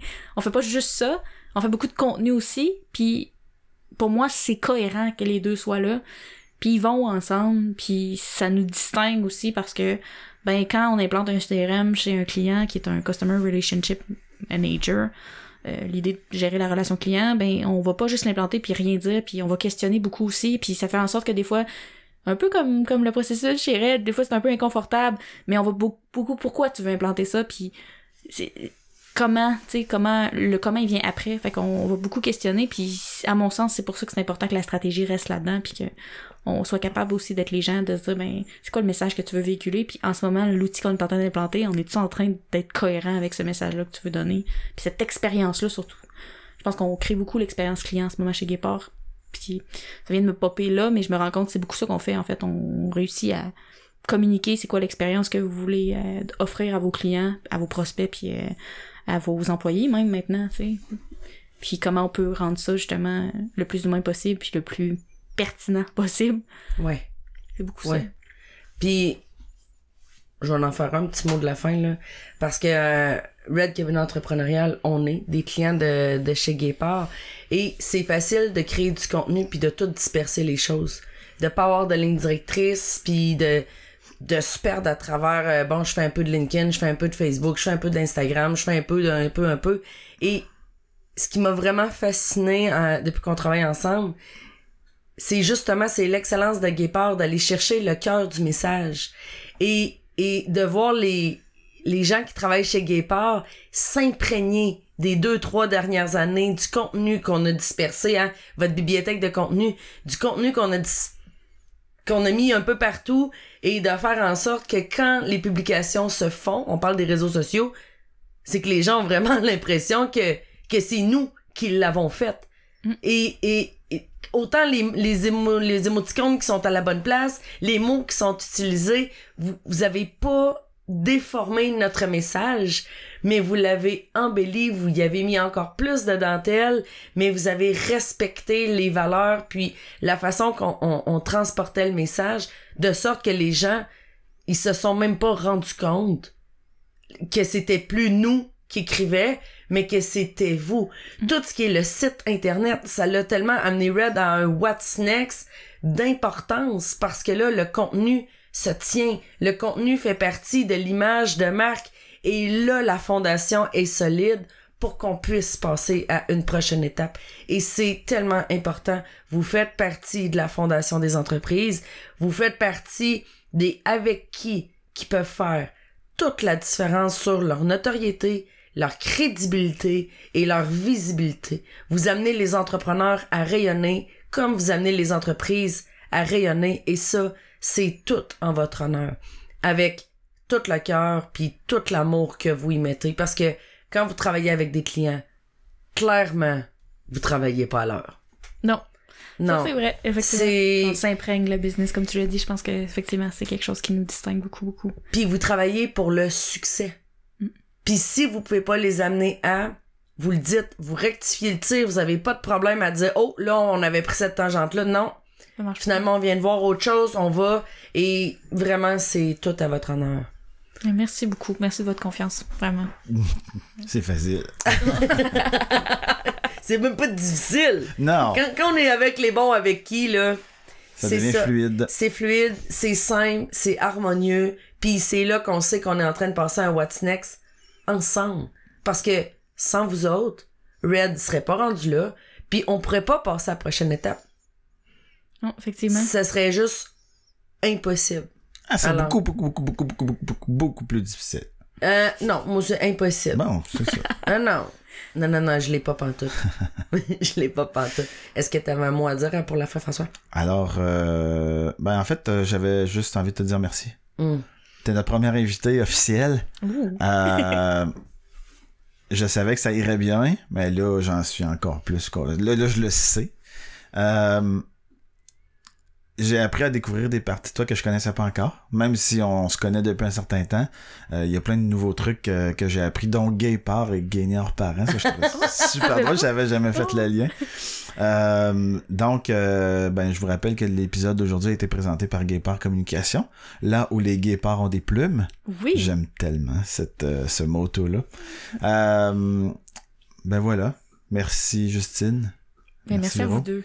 Merci beaucoup, beaucoup de votre accueil. Vous pouvez toujours retrouver. euh, Là, on termine pour vrai. Hein? Là, j'ai l'impression de me sentir comme au bye-bye. Là. Ah ouais. Ça fait huit. euh, mais quand même, c'est super important. Si vous voulez voir toute la belle création que, que Guépard ont faite pour Red, vous pouvez tout le temps venir nous voir, euh, sur, venir nous visiter sur le site de mentora.red. Mentora, M-E-N-T-O-R-A-T. Red. Vous pouvez retrouver aussi tous les podcasts sur la page Facebook Le Créateur de Richesse Les articles dans le blog? les articles dans le blog, les articles qui ont été publiés chez Mindset Magazine aussi. C'est une, euh, c'est une rédaction de Guépard Communication. Alors, merci pour tout. Merci Justine. Merci pour votre écoute. Hein, on est encore dans le temps. hein. On dépasse jamais 20-25 C'est minutes. fascinant. On... On est tout le temps direct dans le temps. Ah, On est comme Gandalf. Ouais, on ouais. est jamais en retard, jamais en avance. tout le temps. tout le temps au bon moment. Drette au bon Tout est parfait. Alors, tout Voilà. est dans tout, puis tout est parfait. Alors, on vous remercie de votre écoute. Ça nous fait très, très, très plaisir d'être avec vous. Et on se dit, ben, à très bientôt.